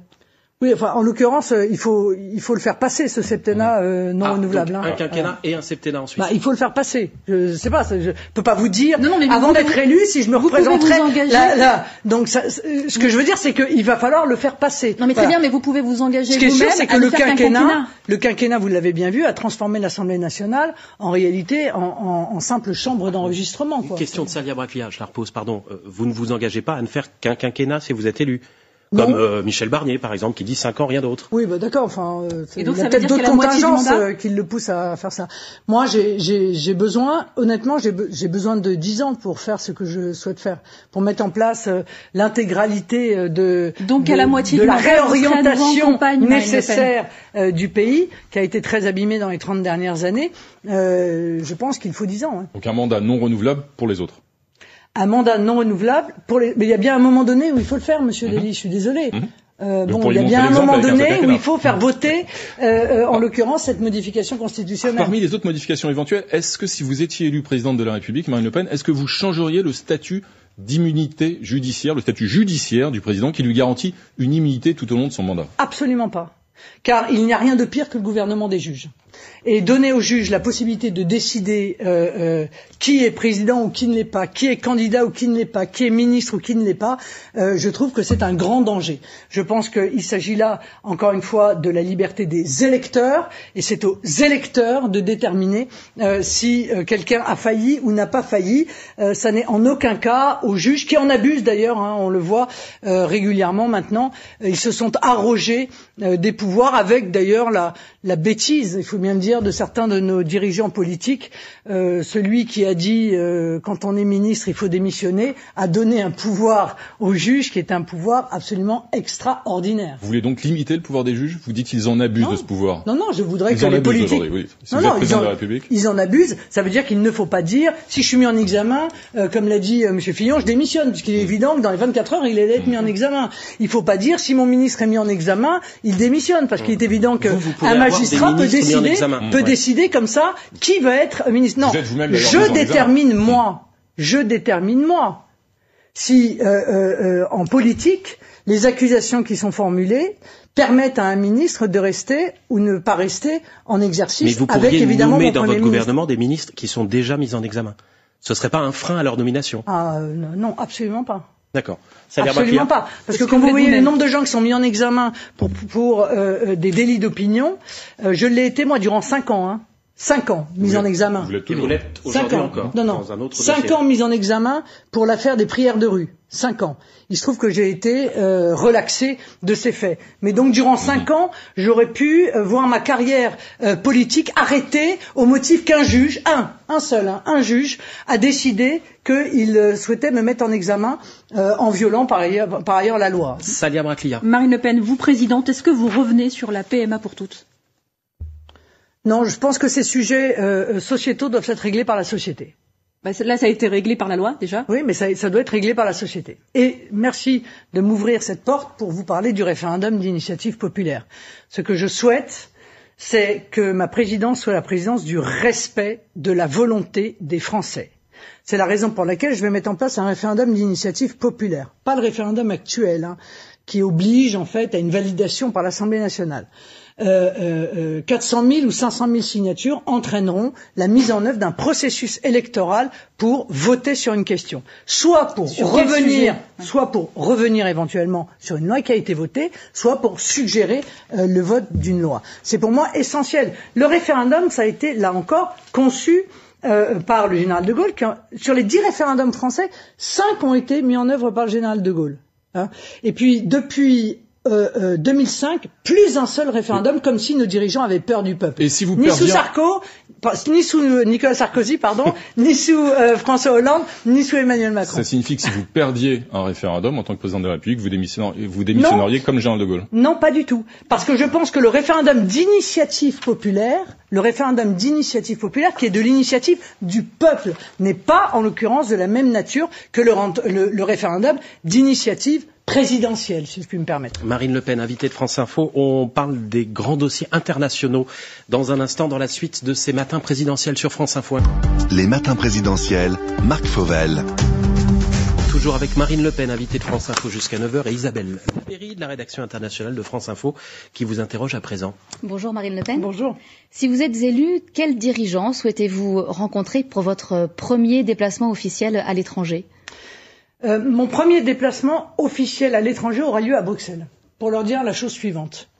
Euh, la France va redevenir euh, le chef de file, en quelque sorte politique, des pays non alignés sur les dogmes de l'Union européenne qui visent à effondrer la souveraineté des nations. Nous sommes, la France, dans l'histoire, le pays qui impulse l'action des peuples et des nations libres. Il faut le redevenir. L'Europe a besoin d'une France euh, qui, encore une fois, aspire à cette liberté et se bat pour rendre au peuple cette liberté. Donc ce sera et je pense que d'ailleurs le monde a besoin d'une Europe des nations libres.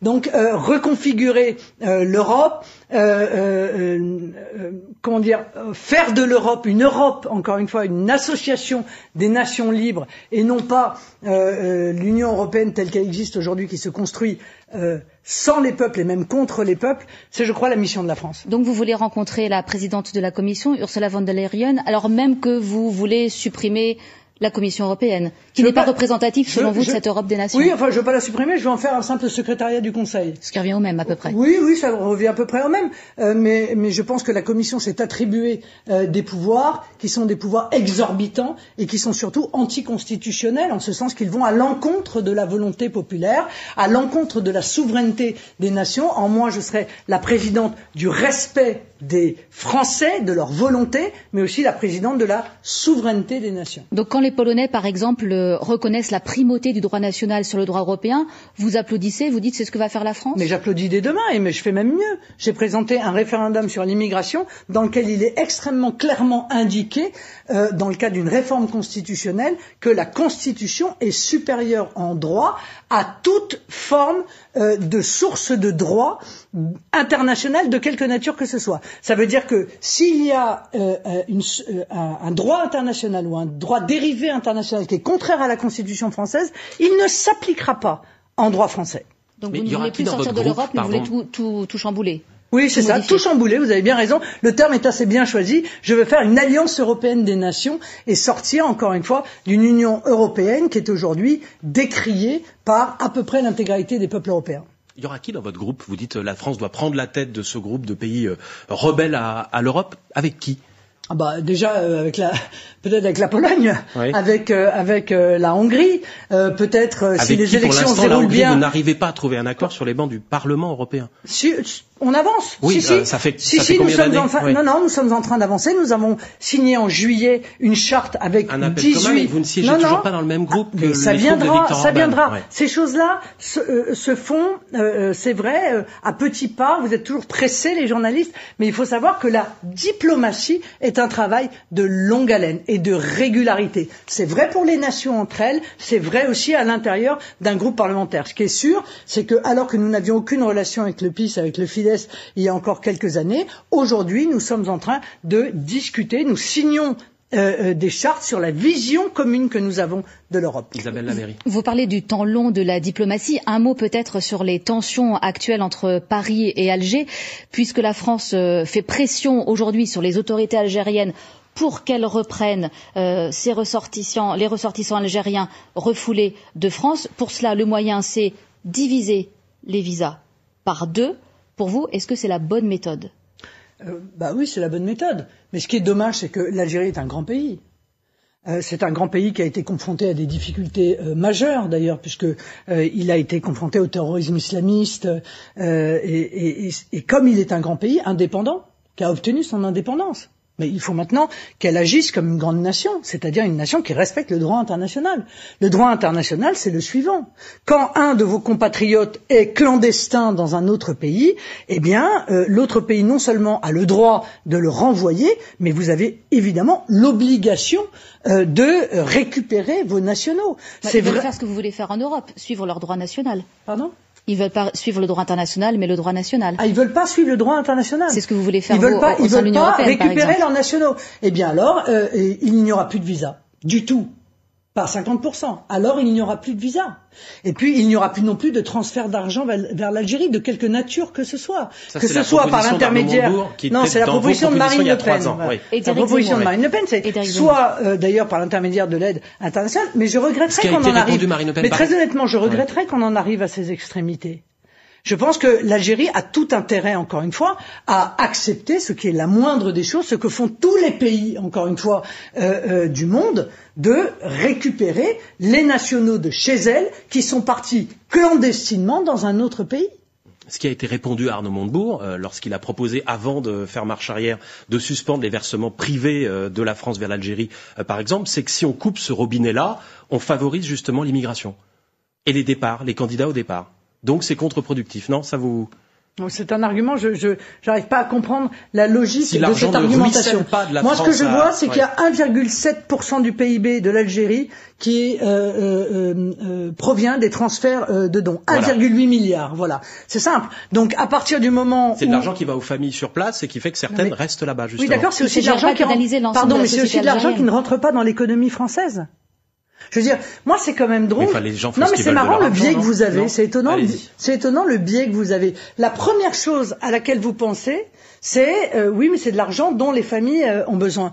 Oui, non, mais, la première chose que je oui, vous ai mais dit, c'est par un emploi. ça va favoriser Oui, l'immigration mais c'est un emploi en France où normalement l'argent devrait être euh, euh, euh, injectée dans l'économie française. Donc elle ne l'est pas et, euh, voilà, jusqu'à présent les choses se déroulent de, de cette manière-là, mais la contrepartie, la contrepartie, c'est le respect de la France par l'Algérie. Et le respect de la France, ça passe par le respect des décisions qui sont prises à l'égard des nationaux algériens que la France ne souhaite plus voir sur son territoire, soit parce qu'ils sont clandestins, soit parce que euh, euh, ils ont commis des crimes ou des délits euh, en France, ils doivent les reprendre. Et moi, je suis sûr qu'il y aurait moyen de ramener dans ce domaine l'Algérie à la raison. Un dernier mot peut-être sur le Sahel. La France a commencé à retirer ses soldats de l'opération Barkhane. On va passer en gros de 5000 hommes à 2500 d'ici 2023. Vous poursuivez ce retrait si vous êtes élu Je pense, euh, si vous voulez, moi, moi, ce que je pense, c'est que au-delà, on, on, est resté trop longtemps en réalité. Hein. on aurait dû agir, empêcher l'avancée des islamistes, et puis passer évidemment la main aux, aux structures locales. Bon, c'est ce on, fait on est resté on s'est enlisé Est-ce qu'il faut réduire euh, nos capacités en réservant uniquement à quelques opérations type surveillance euh, euh, aérienne, etc. Probablement. Mais ce que je veux surtout, c'est qu'on arrête des schizophrènes. C'est-à-dire qu'on arrête de se dire on lutte contre l'islamisme au Sahel, mais en revanche, on ne met rien en place pour lutter contre l'islamisme sur notre territoire intérieur. C'est là-bas que ça se joue en partie d'abord. Oui, non, mais pardon, mais ça se joue aussi sur notre territoire et on a quelques euh, centaines de morts qui sont là pour en témoigner. Voilà. Donc non, je pense qu'il faut en même temps lutter contre l'islamisme à l'intérieur du pays, mais qu'il faut évidemment euh, lutter dans, dans le monde. Et c'est la raison pour laquelle je suis pour une grande coalition internationale. Je crois qu'il faut faire une grande coalition internationale de lutte contre l'islamisme qui est un des dangers majeurs pour le monde entier. C'est pour ça que j'avais réclamé la modification euh, de la nature, euh, ou en tout cas des objectifs de l'OTAN, en disant l'OTAN devrait devenir la structure de lutte contre l'islamisme dans le monde. Et ainsi, on pourrait avoir une efficacité pour lutter euh, euh contre l'islamisme. Parce que euh, en ce moment, l'islamisme se, développe en réalité en Afrique dans des proportions qui sont extrêmement inquiétantes. Hein. Je rappelle que, quand même, que la Syrie a failli tomber aux, aux mains des islamistes euh, et euh, le nord de la Côte d'Ivoire, le nord du Cameroun, la Mauritanie sont touchés si on ne fait pas une grande coalition internationale, alors on risque de perdre cette bataille. Vous restez avec nous, Marine Le Pen?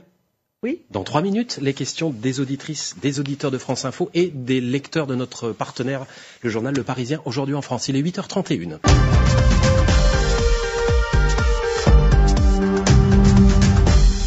Après Xavier Bertrand, après Anne Hidalgo, Marine Le Pen est donc la troisième invitée des matins présidentiels de France Info jusqu'à 9h. Les questions à présent des auditeurs de France Info et des lecteurs du Parisien. C'est le cas de Céline qui nous appelle de Boulogne-Billancourt dans les Hauts-de-Seine. Bonjour Céline. Bonjour à tous. Et bienvenue, bienvenue Bonjour. sur l'antenne de France Info. Marine Le Pen vous écoute. Merci. Madame Le Pen, ma question concerne l'éducation. Euh, Qu'envisagez-vous de mettre en place pour offrir la plus grande égalité des chances possible à tous les milieux sociaux? Autrement formulé, euh, comment aideriez-vous les enfants et étudiants qui ne peuvent accéder aux grandes écoles ou qui n'ont pas les réseaux nécessaires pour les accompagner dans leurs choix scolaires et professionnels Bon, je pense d'abord que, Madame, que, euh, pour euh, rétablir l'égalité, euh, il faut rétablir la qualité. Et, pour rétablir la qualité, il faut rétablir la sécurité dans les écoles. C'est-à-dire qu'il faut que les étudiants et, notamment les élèves, les enfants, puissent travailler dans des bonnes conditions, que les professeurs euh, voient euh, leur salaire revalorisé. Je crois que c'est nécessaire, euh, mais qu'ils retrouvent aussi l'autorité nécessaire soutenue par leur hiérarchie pour pouvoir faire cours dans des conditions qui soient des conditions correctes. Euh, pour le reste, euh, je fais un certain nombre de propositions pour aider au pouvoir d'achat euh, des, des, jeunes. Euh, mais surtout, je veux leur donner la possibilité euh, d'entrer dans la vie professionnelle. Vous savez, depuis 30 ans, on a beaucoup dévalorisé le travail euh, manuel. On a envoyé tout le monde en réalité à l'université, dont beaucoup, c'est vrai, sont sortis chômeurs, c'est-à-dire en n'ayant pas d'emploi. Je veux surtout développer la filière professionnelle, et pour cela, j'ai eu j'ai réfléchi à un concept qui est relativement simple. Un étudiant, ça coûte 17 000 euros par an à l'État, enfin à nous, aux contribuables. Un lycéen, ça coûte 11 000 euros. Et donc, je vais prendre la moitié de cette somme que euh, je vais euh, accorder aux entreprises pour qu'ils forment des apprentis, pour euh, qu'ils prennent des jeunes en contrat de professionnalisation. Parce qu'aujourd'hui, il y a beaucoup de demandes pour rentrer dans le milieu professionnel grâce à l'apprentissage ou au contrat de professionnalisation, mais il n'y a pas assez d'entreprises qui sont susceptibles de les prendre. Donc, je pense qu'il y a l'éducation d'un côté, mais n'oublions pas euh, le rôle qu'ont les entreprises dans la formation euh, de nos jeunes à toute une série de métiers qui ont été dévalorisés euh, depuis de trop nombreuses années. Christine a appelé le standard France Info au 0809 40 41 42. Christine qui nous appelle du côté de Chambéry. Bonjour Christine, bienvenue, on vous écoute. Bonjour, bonjour à tous, bonjour, Madame Le Pen. Bonjour. Euh, je vous, de, ma question est simple. Que souhaitez-vous faire, que pourriez-vous faire euh, pour euh, la protection animale? Est-ce que vous pourriez interdire euh, la chasse en boîte, gérer la, la, chasse tout court, interdire Pardon, la, chasse, en boîte, excusez-moi. La, chasse en boîte, c'est quoi? Excusez ma question, Christine. La chasse en boîte, alors c'est quelque chose qui maintenant a lieu en France. C'est les animaux qui sont enfermés dans un parc. Donc les animaux ne ah, peuvent pas sortir. Les chasseurs sont à l'extérieur du parc et peuvent tirer à vue sur tous les animaux. Voilà. Et qu'est-ce qu'on pourrait faire aussi contre l'expérimentation animale? Et est-ce qu'il y a possibilité d'obliger les juges à appliquer euh, les sanctions en cas de maltraitance animale Enfin, vos projets euh, pour la protection animale, parce que je pense que ça Oui. intéresse beaucoup, beaucoup de gens. Bon, il y a beaucoup de questions, euh, parfois très précises. On va essayer d'y répondre. Marine Le Pen va essayer d'y répondre. Vous avez parfaitement raison. Mais si je puis me permettre, euh, je, je vais peut-être un peu plus loin que vous. C'est-à-dire que euh, je suis en train euh, de travailler. Je souhaite, euh, quand je serai élu, que l'Assemblée nationale euh, se penche sur euh, la mise en œuvre d'un d'une partie réservée aux animaux dans le code civil. Je m'entends aujourd'hui, les animaux sont considérés comme des êtres sensibles, mais ils sont toujours des meubles. Je pense qu'il faut euh, faire cesser cela.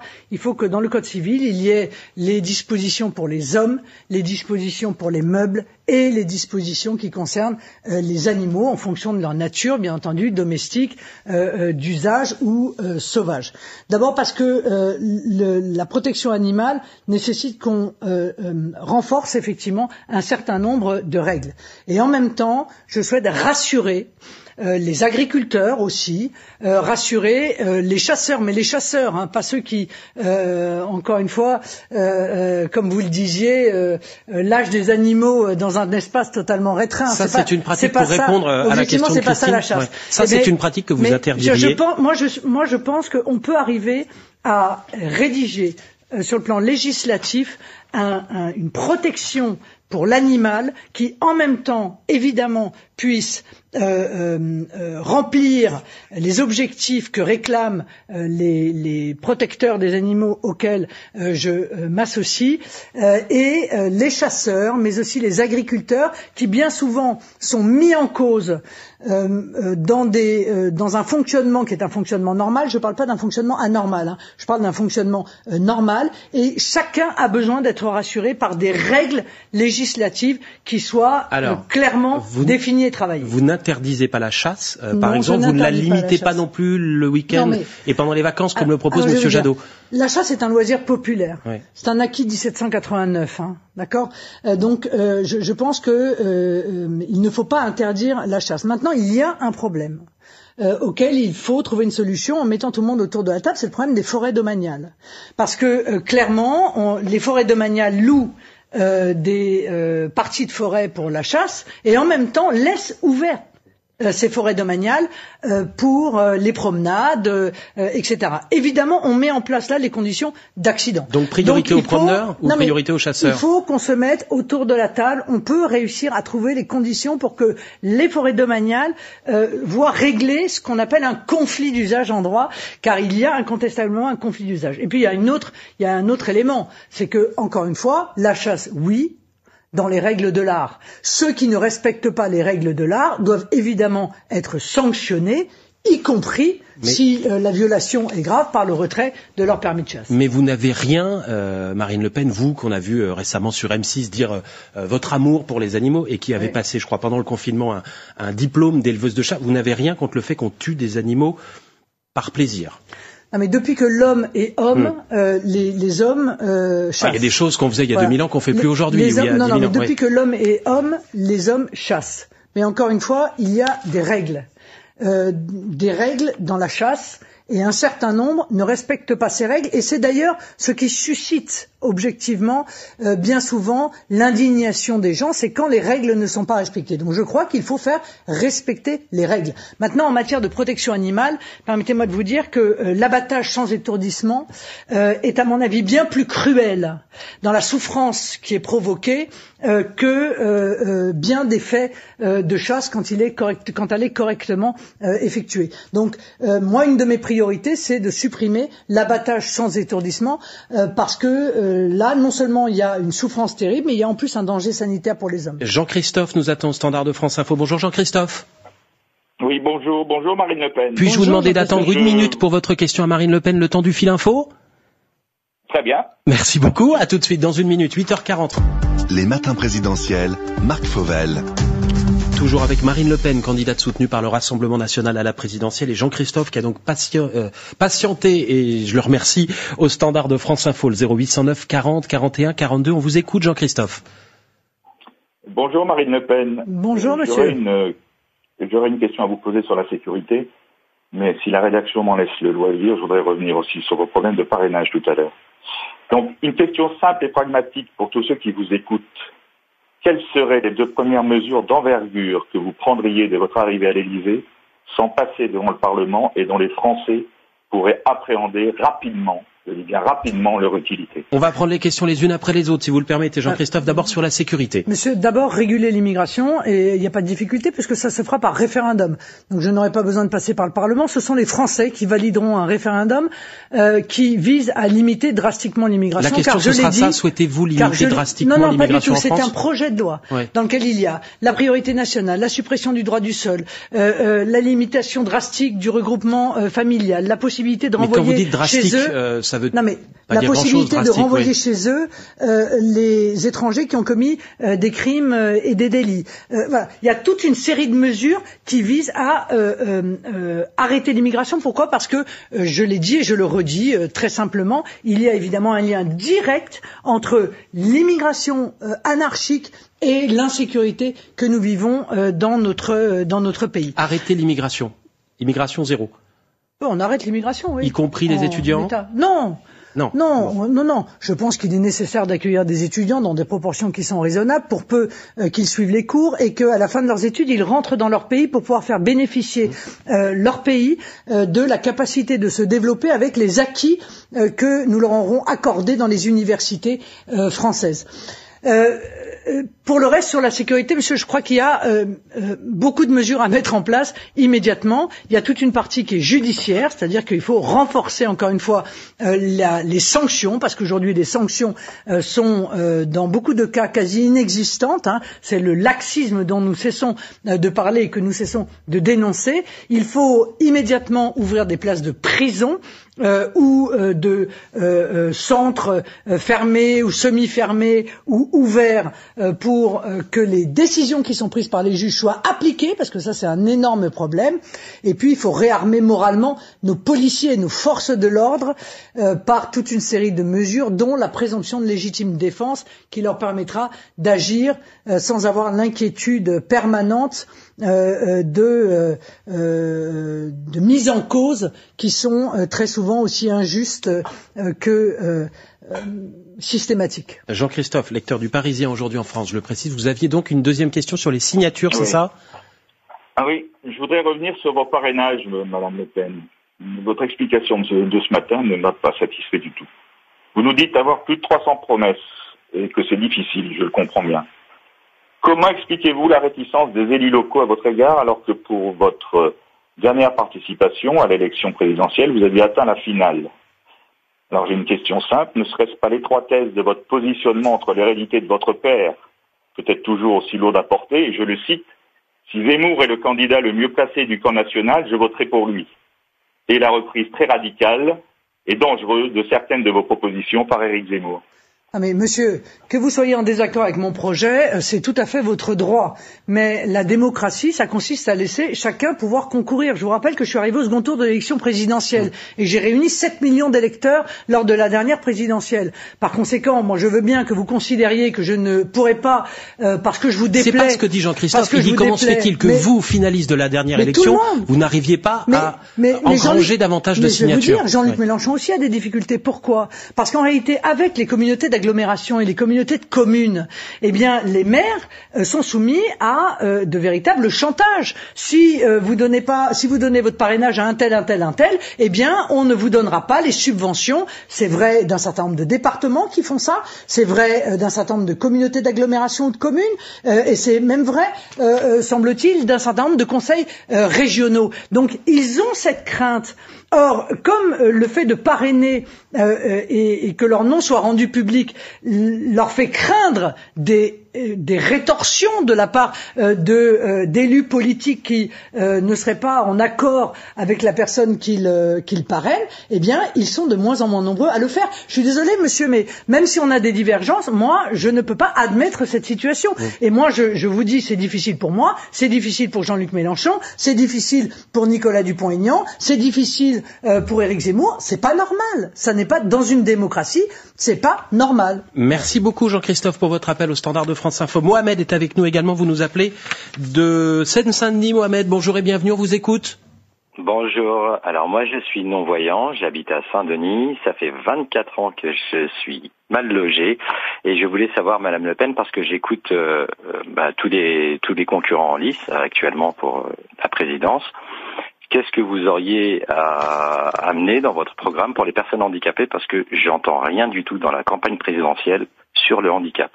On est 1,5 million de déficients visuels, 850 000 personnes en fauteuil roulant et près de 12 millions de personnes touchées par un handicap lourd ou léger.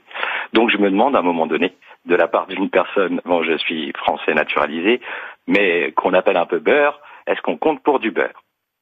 Mais vous avez raison, euh, Mohamed, de, soulever ce, problème et je serai amené évidemment à expliciter les mesures euh, que je proposerai euh, pour le handicap. Mais pour répondre directement à votre question, d'abord, je, je vais procéder à la déconjugalisation de l'allocation adulte handicapé, car vous savez c'est-à-dire qu'on ne dépendra plus des revenus de sa femme ou de son mari. C'est-à-dire que parce qu'on est handicapé, on touche une allocation et c'est pas parce que votre mari ou votre femme gagne de l'argent que vous n'y avez pas droit. Deuxièmement, je pense qu'il faut pas qu'elle soit inférieure à 1000 euros, exactement euh, d'ailleurs comme euh, les retraites ou le minimum vieillesse dont j'ai parlé tout à l'heure. Troisièmement, euh, si je puis me permettre, mais la mise en œuvre de la priorité nationale au logement social pourrait parfaitement, évidemment, vous bénéficier. J'allais dire, dire plus plus, puisque je pense qu'il faut donner évidemment un avantage supérieur encore à ceux qui sont victimes d'un handicap et qui peuvent parfois avoir des difficultés à trouver un logement. Après, il y a euh, toutes les, les, les, mesures que je proposerai euh, d'accession euh, à, à l'emploi ou de, ou de formation, mais les handicapés doivent être faire partie intégrante de la société française et ils se sentent bien souvent mis à l'écart. On retourne au standard. Grégoire nous attend tiens, du côté d'un département que vous connaissez bien, Marine Le Pen, c'est le Pas-de-Calais. Grégoire qui est à Boulogne-sur-Mer. Bonjour Grégoire, bienvenue. Marine Le Pen vous écoute et nous aussi. Vous êtes lecteur du Parisien, aujourd'hui en France, notre partenaire.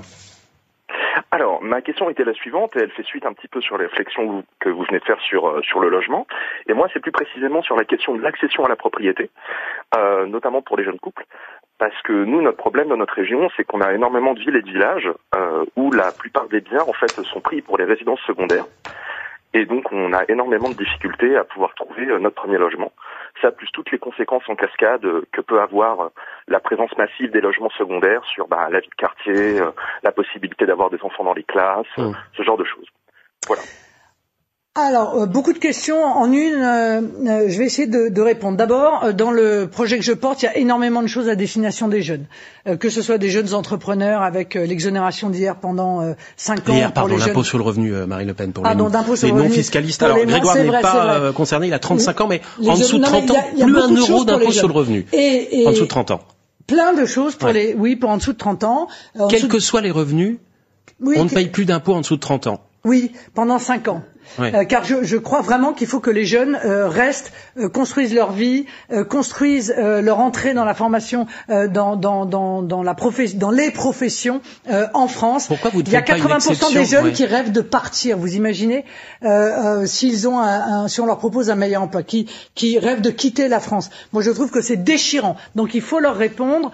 J'apporte évidemment des réponses également pour les créateurs d'entreprises. Hein, vous le savez, avec l'exonération impôt sur les sociétés pour tous les créateurs d'entreprises sur l'accession à, à la, propriété. Sur la question de Grégoire qui dit qu'il y a trop de résidences secondaires chez nous. Oui.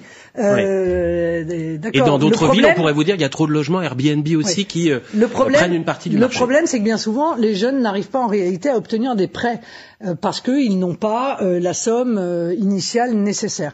Donc, je propose un prêt de l'État de 100 000 euros euh, adossé sur un sur un, un, un prêt bancaire, qu'évidemment les banques seront plus euh, aptes à, prêter une somme qui soit raisonnable. Et je vais même vous dire, j'en fais une mesure de natalité puisque je transformerai le remboursement de ce prêt en subvention au troisième enfant. C'est-à-dire qu'un jeune couple, pour pouvoir accéder à la propriété, empruntera à taux zéro à l'État 100 000 euros et il pourra, au troisième enfant, ne plus rembourser en fait euh, ce prêt. Ce sera cadeau. Oui, ce sera cadeau. Au troisième enfant, on oui, arrête ce sera de rembourser cadeau le parce prêt. que nous avons besoin de natalité dans notre pays pour sauver notre système de retraite dont nous parlions tout à l'heure. Euh, il faut euh, de la création d'emplois, mais il faut aussi de la natalité. Et moi, je suis pour vraiment faire une grande politique à destination des familles, parce que euh, les familles françaises, c'est elles qui font tourner le pays quand même. Hein. 8h50 de Le Fil Info, Mélanie Delaunay et les questions des auditeurs. La suite dans un instant. Les matins présidentiels, Marc Fauvel. Allez, il nous reste un peu plus de 5 minutes, Marine Le Pen, pour euh, donner la parole notamment à Romain. Euh, bonjour Romain. Bonjour. 47 Bonjour, ans, vous travaillez en Corse, c'est ça dans la fonction publique À Ajaccio. À Ajaccio. Quelle est votre question? On vous écoute. Je voudrais connaître la position de Madame Le Pen sur euh, concernant la gratuité des transports en commun dans toute la France, y compris pourquoi pas les TGV. Et euh, j'aurais une question subsidiaire aussi sur une baisse sur euh, la taxe sur le, le tabac, par exemple, qui est, qui est, qui est un- une question un peu taboue, mais qui c'est un- une dépense qui ruine beaucoup de Français. La gratuité des transports, y compris des trains. euh, Non, alors, euh, pardon, moi je suis contre la gratuité, parce que la gratuité euh, des transports, en fait, ça n'existe pas. C'est toujours payé, évidemment, par quelqu'un et notamment euh, par les Pourtant, si contribuables. je ne m'abuse, vous la proposez pour les jeunes pendant les heures revanche- creuses. Oui. En revanche, je suis pour la gratuité euh, pour les jeunes de 18 à 25 ans euh, euh, dans les trains, quels que soient les trains, y compris les TGV, aux heures creuses. Parce que je pense qu'il faut aider les jeunes à euh, être mobiles et c'est quelque chose qui pèse évidemment énormément le coût euh, du transport pour les jeunes sur euh, leur pouvoir d'achat. Donc c'est euh, ça participe de toute une batterie de mesures qui vise à euh, faciliter la vie euh, des jeunes, euh, rendre du pouvoir d'achat euh, aux jeunes, et ça me paraît essentiel. Et en réalité, ça coûte pas grand-chose puisque précisément là, il s'agit euh, de euh, places qui ne sont pas vendues, donc euh, Mais pas au-delà des jeunes, pas de gratuité des transports Non, ailleurs. mais les jeunes, bien Ouais. souvent, ont quand même plus de souplesse, euh, plus de flexibilité dans les transports qu'ils prennent, dans les horaires qu'ils prennent, et, et donc euh, ça permet, je pense, de, de, euh, de, de remplir euh, vraiment un besoin, euh, le besoin de pouvoir d'achat. Sur le tabac, Marine Le Pen, si vous êtes élu, est-ce que vous continuez l'augmentation des taxes? Non, on va pas continuer l'augmentation des taxes. Aujourd'hui, les taxes sont déjà euh, extrêmement euh, hautes. Est-ce est que vous les baissez? Il est sûr que non, je ne les baisserai pas. Je pense que, et pour avoir été fumeuse pendant très longtemps, hein, donc j'ai pas de difficulté là-dessus, hein, que c'est un vrai, un vrai problème de santé publique, ça c'est incontestable. Mais je, je, je pense qu'il ne faut pas augmenter non plus de manière inconsidérée, que on se serve de l'arme fiscale comme d'une incitation à baisser la consommation est une chose, qu'on en arrive à des prix qui sont des prix euh, quasiment de produits de luxe, euh, je pense que c'est inconsidéré. On empêche, si les gens veulent continuer à fumer, euh, c'est malheureux pour eux, mais en l'occurrence, euh, euh, euh, je trouve que ce qui revient, un prix qui reviendrait en fait à une véritable interdiction, qui touche bien entendu évidemment les gens modestes, car les gens qui, ont, qui sont aisés ou qui ont les moyens, vous pouvez mettre le paquet à 20 euros, ils auront toujours la possibilité d'acheter euh, leur paquet de cigarettes. Donc, cette hausse, espèce de discrimination, c'est un peu comme les tests, euh, euh, les tests, la, la fin des tests gratuits. Cette discrimination, si vous voulez, euh, par euh, l'argent, euh, je trouve n'est pas de bonne politique euh, dans, dans notre pays. Merci à Romain qui nous appelait euh, de Corse et bienvenue à Nathalie qui elle habite dans les Alpes-Maritimes. Bonjour Nathalie, bienvenue. Bonjour monsieur, bonjour Marine. Bonjour. Ah, Voilà, une moi- question qui commence par Bonjour. Marine. A priori, elle va être plutôt favorable. Je vous écoute Nathalie. Oui, content de vous avoir au téléphone, Marine. Voilà, euh, moi ma question vient sur le problème que vous avez parlé souvent et qui est très préoccupant, le problème de la désertification des, des villages et des petites villes où il y a justement des... Là, j'ai le cas d'une amie, par exemple, qui euh, a voulu prendre rendez-vous chez un gynécologue dans un petit village et elle a un rendez-vous pas avant 2023. 2023. Voilà, donc euh, voilà, donc euh, c'est c'est un gros problème. Et vous vraiment vous en parlez et voilà, je voulais des éclaircissements Et, et, bravo et merci Marine. merci. Marine Le Pen, en, euh, pardon, faut... en quelques mots si c'est possible. Ah, je sais que c'est un sujet oui, un important sujet... dans la vie de millions et millions de femmes et d'hommes, la santé. L'aménagement du territoire, la démétropolisation, c'est-à-dire le rééquilibrage entre les campagnes et les grandes métropoles, c'est un élément essentiel. Ce sera euh, le fil conducteur de la politique euh, que je mènerai. Parce qu'il faut résoudre le problème de la fracture sanitaire qui est de plus en plus importante. je vous dis 13 départements qui n'ont pas de gynécologue.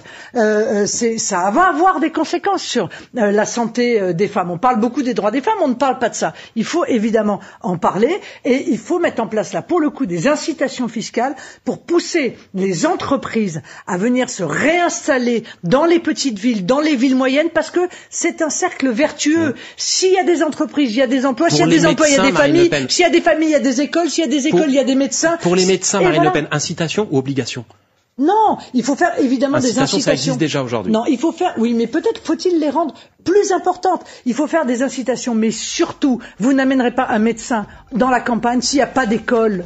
S'il n'y a pas un hôpital, car souvent les médecins travaillent aussi à l'hôpital, s'il n'y a pas un hôpital à moins de 150 km, votre médecin ne viendra pas. Donc c'est l'intégralité de l'aménagement de notre pays qu'il faut revoir parce que on a laissé faire la main invisible du marché dans ce domaine comme dans beaucoup d'autres. Eh bien, ça a donné du grand n'importe quoi et beaucoup d'injustice. Merci à tous les auditeurs et aux lecteurs du Parisien aujourd'hui en Merci France. À vous pour votre invitation. Vous interroger. Merci à vous, Marine Le Pen, troisième invitée ce matin des matins présidentiels de France Info. Opération qui va continuer évidemment dans les cinq mois qui nous séparent du premier tour de l'élection présidentielle. Merci. Bonne journée à vous.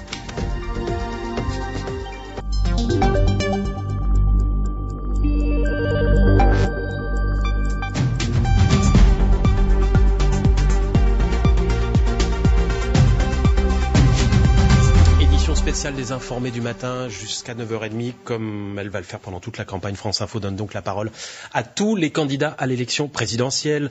C'est Xavier Bertrand qui avait euh, débuté dans cet exercice il y a un peu plus d'un mois, suivi euh, ensuite d'Anne Hidalgo. Ce matin, c'est Marine Le Pen, la candidate soutenue par le Rassemblement national, qui vient de passer deux heures sur l'antenne de France Info, face aux spécialistes de la rédaction et face aux auditeurs de France Info, face aussi aux lecteurs du Parisien qui ont pu l'interroger si vous étiez avec nous il y a quelques minutes. On va revenir maintenant sur sa prestation avec Renaud Dely, avec Rosalie Lucas, journaliste au service politique du Parisien aujourd'hui en France et qui suit notamment la campagne de Marine Le Pen. Ça tombe bien. Bonjour Rosalie. Bonjour. Jean-Jérôme Bertolus, le chef du service politique de France Info. Bienvenue également. Bonjour. Et face à vous, Brice Teinturier, le directeur général délégué d'Ipsos France. Ipsos qui est l'institut de sondage partenaire de Radio France et de France Télévisions dans cette campagne présidentielle. Ben, bonjour Brice. Bonjour. En quelques mots tout d'abord, quelle Marine Le Pen avez-vous vu et entendu ce matin sur les ondes de France Info? Qui veut répondre en premier?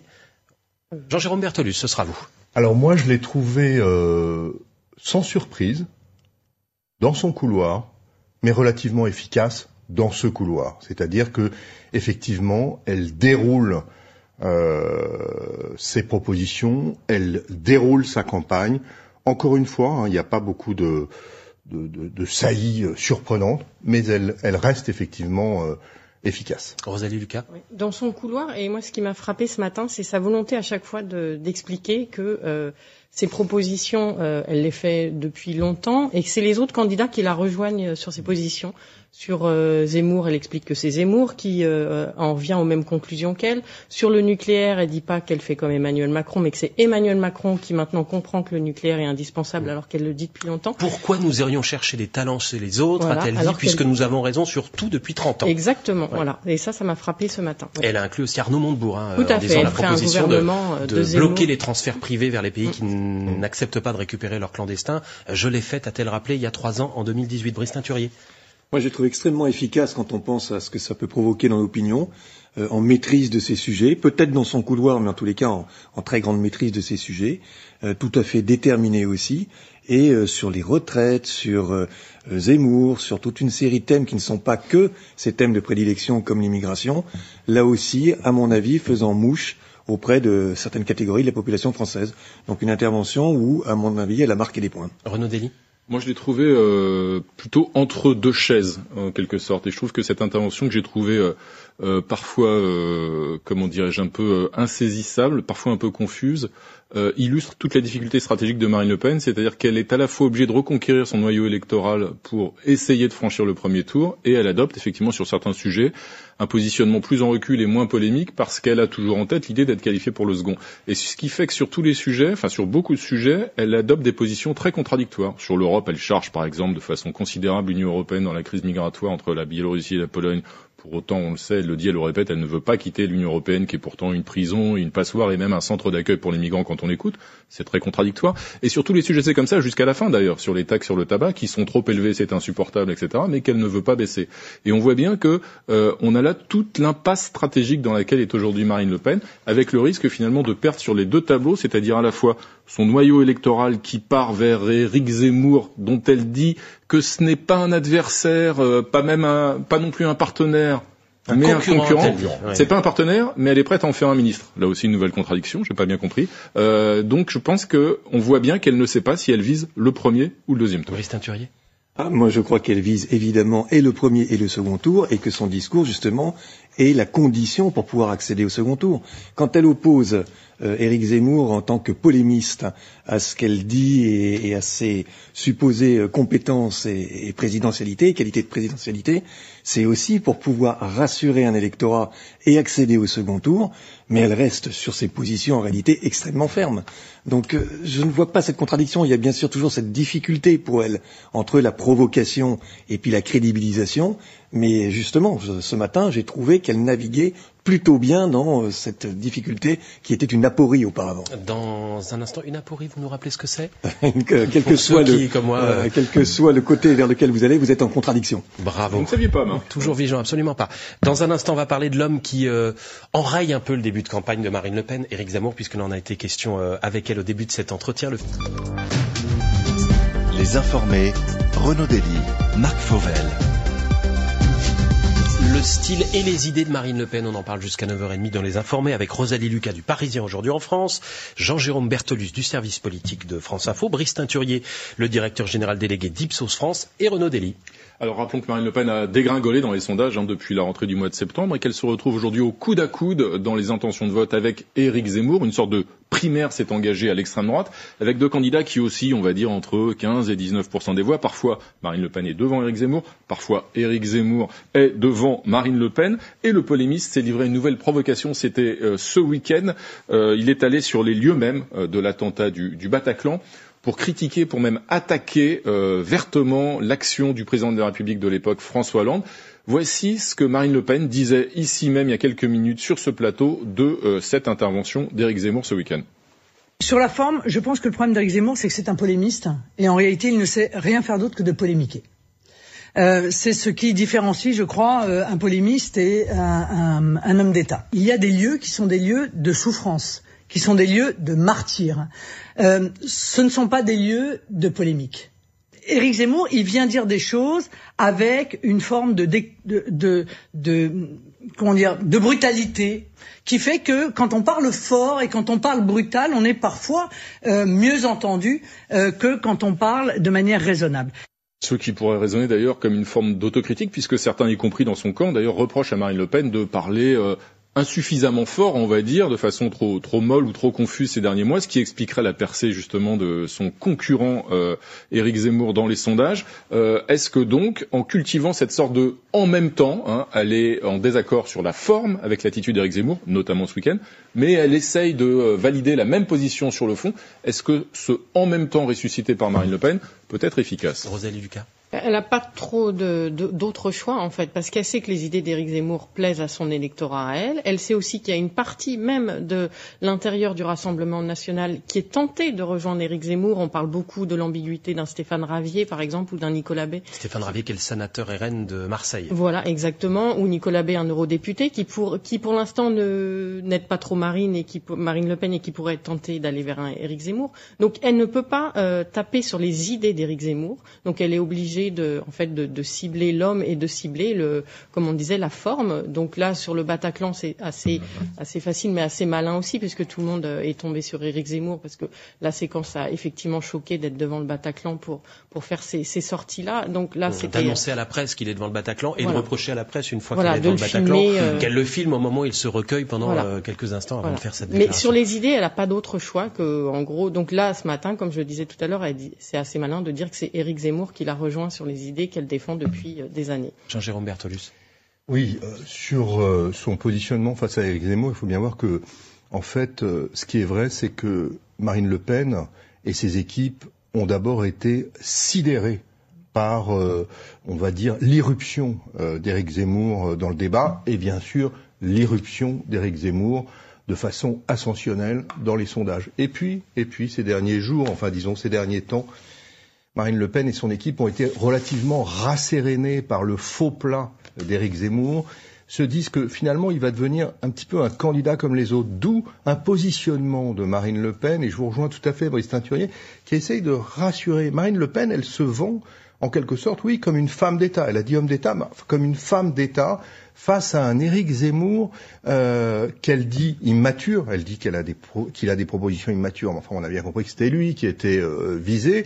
Euh, et donc, elle, elle ancre le RN comme la référence en matière euh, euh, politique et en matière d'idées, et elle le marginalise comme un polémiste. Voilà. Et donc, j'ai trouvé que c'était relativement efficace. Brice Teinturier. Oui, tout à fait. Et encore une fois, je partage aussi le fait qu'elle n'a pas de stratégie alternative forte. Mais si vous prenez les indicateurs C'est-à-dire que, d'opinion, je résume à grands traits, elle peut taper un peu sur la forme, mais elle ne peut pas se fâcher avec lui parce qu'il va falloir se réconcilier un moment. elle ne peut pas frontalement s'opposer à un certain nombre de ses idées, puisque ce sont les idées sur lesquelles justement elle drive, elle draine de nombreux suffrages. Donc elle est condamnée à dire pendant toute la campagne, c'est immature, ça va trop loin, mais sur le fond, pas grand-chose ne nous sépare, mais moi je rassure, c'est ça? Je pense que sa stratégie, on l'a très bien vu ce matin, c'est de dire c'est un polémiste, il n'a pas de réponse politique profonde, il n'a pas l'expérience, il n'a pas la capacité à incarner l'alternance qu'il prétendrait euh, incarner. Et je crois que ça marche quand vous regardez les enquêtes d'opinion en termes de popularité, pas de vote. En termes de vote, vous avez raison, il y a eu une irruption d'Éric Zemmour qui a pris en gros 8 points à Marine Le Pen, ce qui est colossal. Mais en termes de popularité, malgré tout, elle est largement devant lui. Elle est en train plutôt de remonter, là où Éric Zemmour est en train de baisser. Elle, elle est dans la zone des 30-33%, lui est dans la zone des 23-24%. Et sur tous les items d'image, Éric Zemmour a une très mauvaise image dans l'opinion. Et la première phase de son ascension, je ne veux pas dire qu'elle a été facile, il a joué sur ce que Renaud Dely euh, euh, identifiait, c'est-à-dire le fait que la stratégie de crédibilisation euh, de Marine Le Pen ouvrait un boulevard pour un discours beaucoup plus dur. C'est si Mais la grave deuxième que ça, phase, elle Brice est beaucoup plus difficile pour C'est si grave que ça d'avoir une mauvaise image dans l'opinion. Je suis pas sûr que tous les Américains qui ont voté pour Donald Trump avaient envie de passer un week-end au, au coin du feu avec lui. Eh bien, ça dépend si vous voulez faire 15% au premier tour ou si vous accédez, si vous ambitionnez d'accéder à la présidence de la République.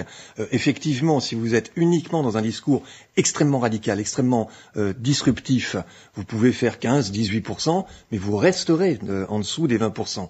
Si au contraire vous ambitionnez autre chose, vous êtes obligé de naviguer pour davantage rassembler, davantage rassurer, Ce et c'est ça son RN choix. Ou ce qu'était Jean-Marie Le Pen avant, c'est-à-dire effectivement un, un- un- un- un socle électoral important, autour de 15, mais tellement d'opinions négatives que forcément, très vite, le FN, Jean-Marie Le Pen et au départ Marine Le Pen tutoyaient le plafond de verre. Renaud Dely. C'est clair que c'est le service indirect que peut rendre Éric Zemmour à Marine Le Pen. Et elle essaye d'en jouer. là. Sur ce point, je suis d'accord. C'est-à-dire, tiens, il y a enfin, euh, heureuse, divine surprise, j'allais dire pour Marine Le Pen, euh, il y a enfin un candidat plus impopulaire qu'elle, en tout cas qui suscite un rejet plus massif qu'elle, ou que son père en son temps d'ailleurs, euh, c'est Éric Zemmour. Donc elle essaye de se poser derrière, en quelque sorte en voiture balai, l'idée étant de pas se fâcher trop avec le noyau électoral d'Éric Zemmour pour espérer le récupérer si elle atteint le second tour. D'où effectivement cette distinction entre polémiste et homme d'État, euh, avec là on entre dans une autre, me semble-t-il, euh, un autre angle mort euh, du lepénisme euh, version fille, si j'ose dire, c'est que lorsqu'elle dit, d'une part, nous avons eu raison surtout depuis 30 ans, et ce sont les autres, à commencer par Zemmour, mais aussi tous les autres qui viennent sur nos positions, que disait déjà Jean-Marie Le Pen, hein, d'ailleurs, il y a 15 ou 20 ans, euh, c'est aussi une forme de constat d'impuissance, puisque quand les autres viennent sur nos positions, c'est eux qui progressent, les autres, dans les sondages, en l'occurrence, notamment Éric Zemmour. Donc c'est bien qu'il y a peut-être un problème de marque Le Pen, en tout cas de candidature Le Pen, c'est aussi un aveu euh, de faiblesse. Et puis d'autre part, lorsqu'elle veut se distinguer d'un polémiste en disant qu'elle elle aspire à ce statut euh, d'homme, en l'occurrence de, femme d'État, on entre dans une autre carence du lepénisme qui est toujours qui, elle, n'a pas évolué hein, depuis maintenant des décennies, c'est l'absence d'alliés, l'absence d'équipe pour gouverner. Euh, elle évoque un gouvernement d'union nationale et Marine Le Pen est bien en peine d'expliquer aujourd'hui qui y aurait dans ce gouvernement. Le seul nom qu'elle cite, c'est Arnaud Montebourg, lequel, évidemment, on imagine mal euh, rejoindre Marine Le Pen, surtout après l'épisode qu'on connaît sur le blocage des transferts d'argent qui venant de, de, enfin, en direction d'Algérie qu'il avait évoqué et qui l'a presque conduit à renoncer à sa candidature. Un tout petit mot euh, d'Éric Zemmour, Rosalie Lucas, l'annonce, euh, l'entrée officielle, parce qu'on considère, honnêtement, je pense qu'il n'y a pas un Français aujourd'hui, bon, que je me trompe, qui ne considère pas que Éric Zemmour est déjà entré en, en campagne. L'annonce officielle, a priori, euh, c'est pour quand, d'après euh, les indiscrétions de son entourage citées ce week-end dans votre journal, Le oui, Parisien aujourd'hui en France? par, par Alexandre Sulzer dans, dans nos colonnes. Donc l'entrée en campagne serait à la fin du mois, là, entre le 25 et le 30 novembre. Dans une dizaine, une grosse dizaine de jours. Quoi. Exactement. Donc c'est une date aussi qu'attend, contrairement à ce qu'a dit Marine Le Pen, dit que ce sera tout sauf une surprise, sauf qu'elle, elle va attendre de voir l'effet que ça a quand même dans l'opinion, si euh, ça redonne des points à Éric Zemmour ou pas. Les informés, Renaud Dely, Marc Fauvel. Avec Renaud Dely, évidemment, dans la suite des informés, avec également Jean-Jérôme Bertolus, le chef du service politique de France Info, Rosalie Lucas du Parisien aujourd'hui en France et Brice Teinturier de l'Institut Ipsos. On va parler, Renaud Dely, à présent du projet économique euh, de Marine Le Pen. Est-ce qu'on y voit un peu plus clair? En tout cas, Marine Le Pen a, répété effectivement ses, propositions avec cette tonalité sociale hein, qu'elle veut porter dans son projet depuis maintenant plusieurs années. Euh, une inflexion d'ailleurs par rapport à l'ancien Front National, notamment sur la, question des, des retraites, hein, le retour à la retraite à 60 ans sans pour autant baisser les pensions. Euh, sur le plan pratique, un certain nombre de mesures, qu'il s'agisse des, des, retraites, euh, du pouvoir d'achat notamment, euh, manquent souvent, en tout cas dans ces explications, de, de financement. C'est-à-dire qu'on voit bien où est-ce qu'elle veut euh, dépenser plus, euh, si j'ose dire, Marine Le Pen si elle était demain présidente de la République, mais on a parfois du mal à voir d'où viendraient les recettes. Euh, est-ce à dire qu'aujourd'hui, les questions économiques demeurent en quelque sorte un point faible du programme de Marine Le Pen? Oui, en termes de crédibilité, en tous les cas pour les Français, c'est sur les, questions économiques qu'elle est la plus faible et sur les questions régaliennes et l'immigration qu'elle est la plus crédible. Malgré tout, pardon de, le redire, mais je pense qu'il y a un créneau qu'elle occupe, par exemple sur la question des retraites. Les Français sont en réalité très peu favorables à un recul de l'âge de départ euh, à la retraite. Donc là, elle occupe un créneau. Là, c'est notamment pas un recul, dans le milieu hein, on avance de deux ans, Exactement. 60 au lieu de 62. Ouais. Mais c'est quelque chose qui parle à des milieux et à des pans entiers de la société française, notamment au milieu populaire. Mais euh, qui ne risque pas, par exemple, de la couper d'une partie de l'électorat de droite euh, euh classique, euh, qui dirait il y a deux personnes aujourd'hui parmi les, les gros candidats si. qui proposent le retour à la retraite à 60 ans, c'est Jean-Luc Mélenchon à gauche si, bien et sûr. Marine Le Pen à droite. Bien sûr, c'est pour ça qu'on voit bien qu'elle navigue entre deux extrêmes, deux difficultés, de crédibilité et en même temps de mesures qui doivent lui permettre de creuser l'écart avec Éric Zemmour et d'accéder au second tour. Après, pour passer de l'accession au second tour à une victoire, là c'est tout à fait autre chose. Et ces mesures-là peuvent lui être très préjudiciables. Mais en revanche, pour accéder au second tour, je pense qu'elle touche sur un certain nombre de points qui, euh, qui sont des points importants dans l'opinion. Rosalie Lucas ce, ce, ce problème-là, pour l'instant, où on ne sait pas trop comment elle ferait ça, ce qui est étonnant, c'est que normalement, depuis le dernier débat, où c'est notamment les questions économiques qui lui avaient euh, posé problème et euh, qui avaient fait que tout le monde avait dit que le, le, le débat avait été raté, c'est censé... Bannon disait, l'ancien conseiller voilà, Donald Trump disait dans votre journal euh, ce week-end, si elle avait gagné le débat, elle serait à l'Elysée. Voilà. Et, euh, et, donc elle a notamment pêché sur les questions économiques. Donc c'est là où on attendait qu'elle aurait le, enfin, le plus travaillé et où elle serait normalement le plus prête aujourd'hui. Et c'est vrai qu'on a encore ce flou, euh, notamment sur comment elle fait cette retraite à 60 ans. Alors que même si les Français ne veulent pas travailler plus, ils ont tous quand même conscience qu'il va falloir le faire. Enfin, que il y a, y, a, y, a, y a, une difficulté à, à savoir comment euh, euh, garder ce régime des retraites. Donc, personne ne veut travailler plus, mais tout le monde se demande bah, comment on fait? Et là, elle, elle ne dit pas comment on ferait pour sauver ses retraites. Jean-Jérôme Bertolus. Oui, bien sûr, je suis tout à fait d'accord avec ce que vient de dire euh, Rosalie Lucas. Ce qui est vrai, c'est qu'il y a la forme. Par exemple, oui, quand elle dit euh, quand on est dans le BTP, moi j'ai rencontré quelqu'un qui euh, n'avait pas 60 ans et qui n'avait plus à fermer la main, ça parle, on écoute. Et puis après, même si on est dans le BTP et qu'on n'arrive plus à fermer la main, on a envie de savoir comment sera financée sa retraite, puisque les Français, ils ont une inquiétude, c'est de savoir si leurs retraites seront bien financées. Et ce matin, on n'a pas tellement eu la réponse. Sur un autre point absolument fondamental, on n'a pas eu la réponse aussi. Elle veut appliquer la priorité nationale, l'ancienne préférence nationale. Mais quand vous lui demandez avec Isabelle Raymond comment ça se passe pour les entreprises, eh bien, on n'a pas la réponse. C'est-à-dire qu'en fait, est-ce qu'un chef d'entreprise pourra toujours préférer Oui, répond-elle. Pourra voilà. toujours préférer Donc finalement, ça le change CV pas grand-chose. D'un étranger à un Français, oui. Voilà, voilà. ça change pas grand-chose. Donc oui, on va dire qu'elle elle cultive son jardin auprès des milieux populaires, ce qui la distingue vraiment d'Éric Zemmour. Mais l'étape suivante, nécessaire, incontournable pour elle, c'est d'étayer ses propositions. Elle cultive son jardin, comme vous dites, auprès des classes populaires indéniablement. D'ailleurs, Marine Le Pen répète que si aujourd'hui elle est en difficulté dans les sondages, c'est parce que les classes populaires ne sont pas encore entrées dans le débat politique et que lorsque mmh. elles émettront un avis, elles le rejoindront. Ce qui est faux ou pas, Brice elles, elles rejoindront Marine Le Pen Non, ce qui est assez juste, mais il n'y a pas de classes populaires qui ne sont pas rentrées dans le débat. L'ensemble français est encore très loin Nous, on y est, d'être euh, dans, dans la présidentielle. Et tout le paradoxe, c'est une contradiction de plus dans le programme de Marine Le Pen, c'est que tout en, en cultivant ce profil social à l'adresse des classes populaires, elle défend certaines mesures qui sont profondément inégalitaire et radicalement ultralibéral. J'en prends deux au hasard.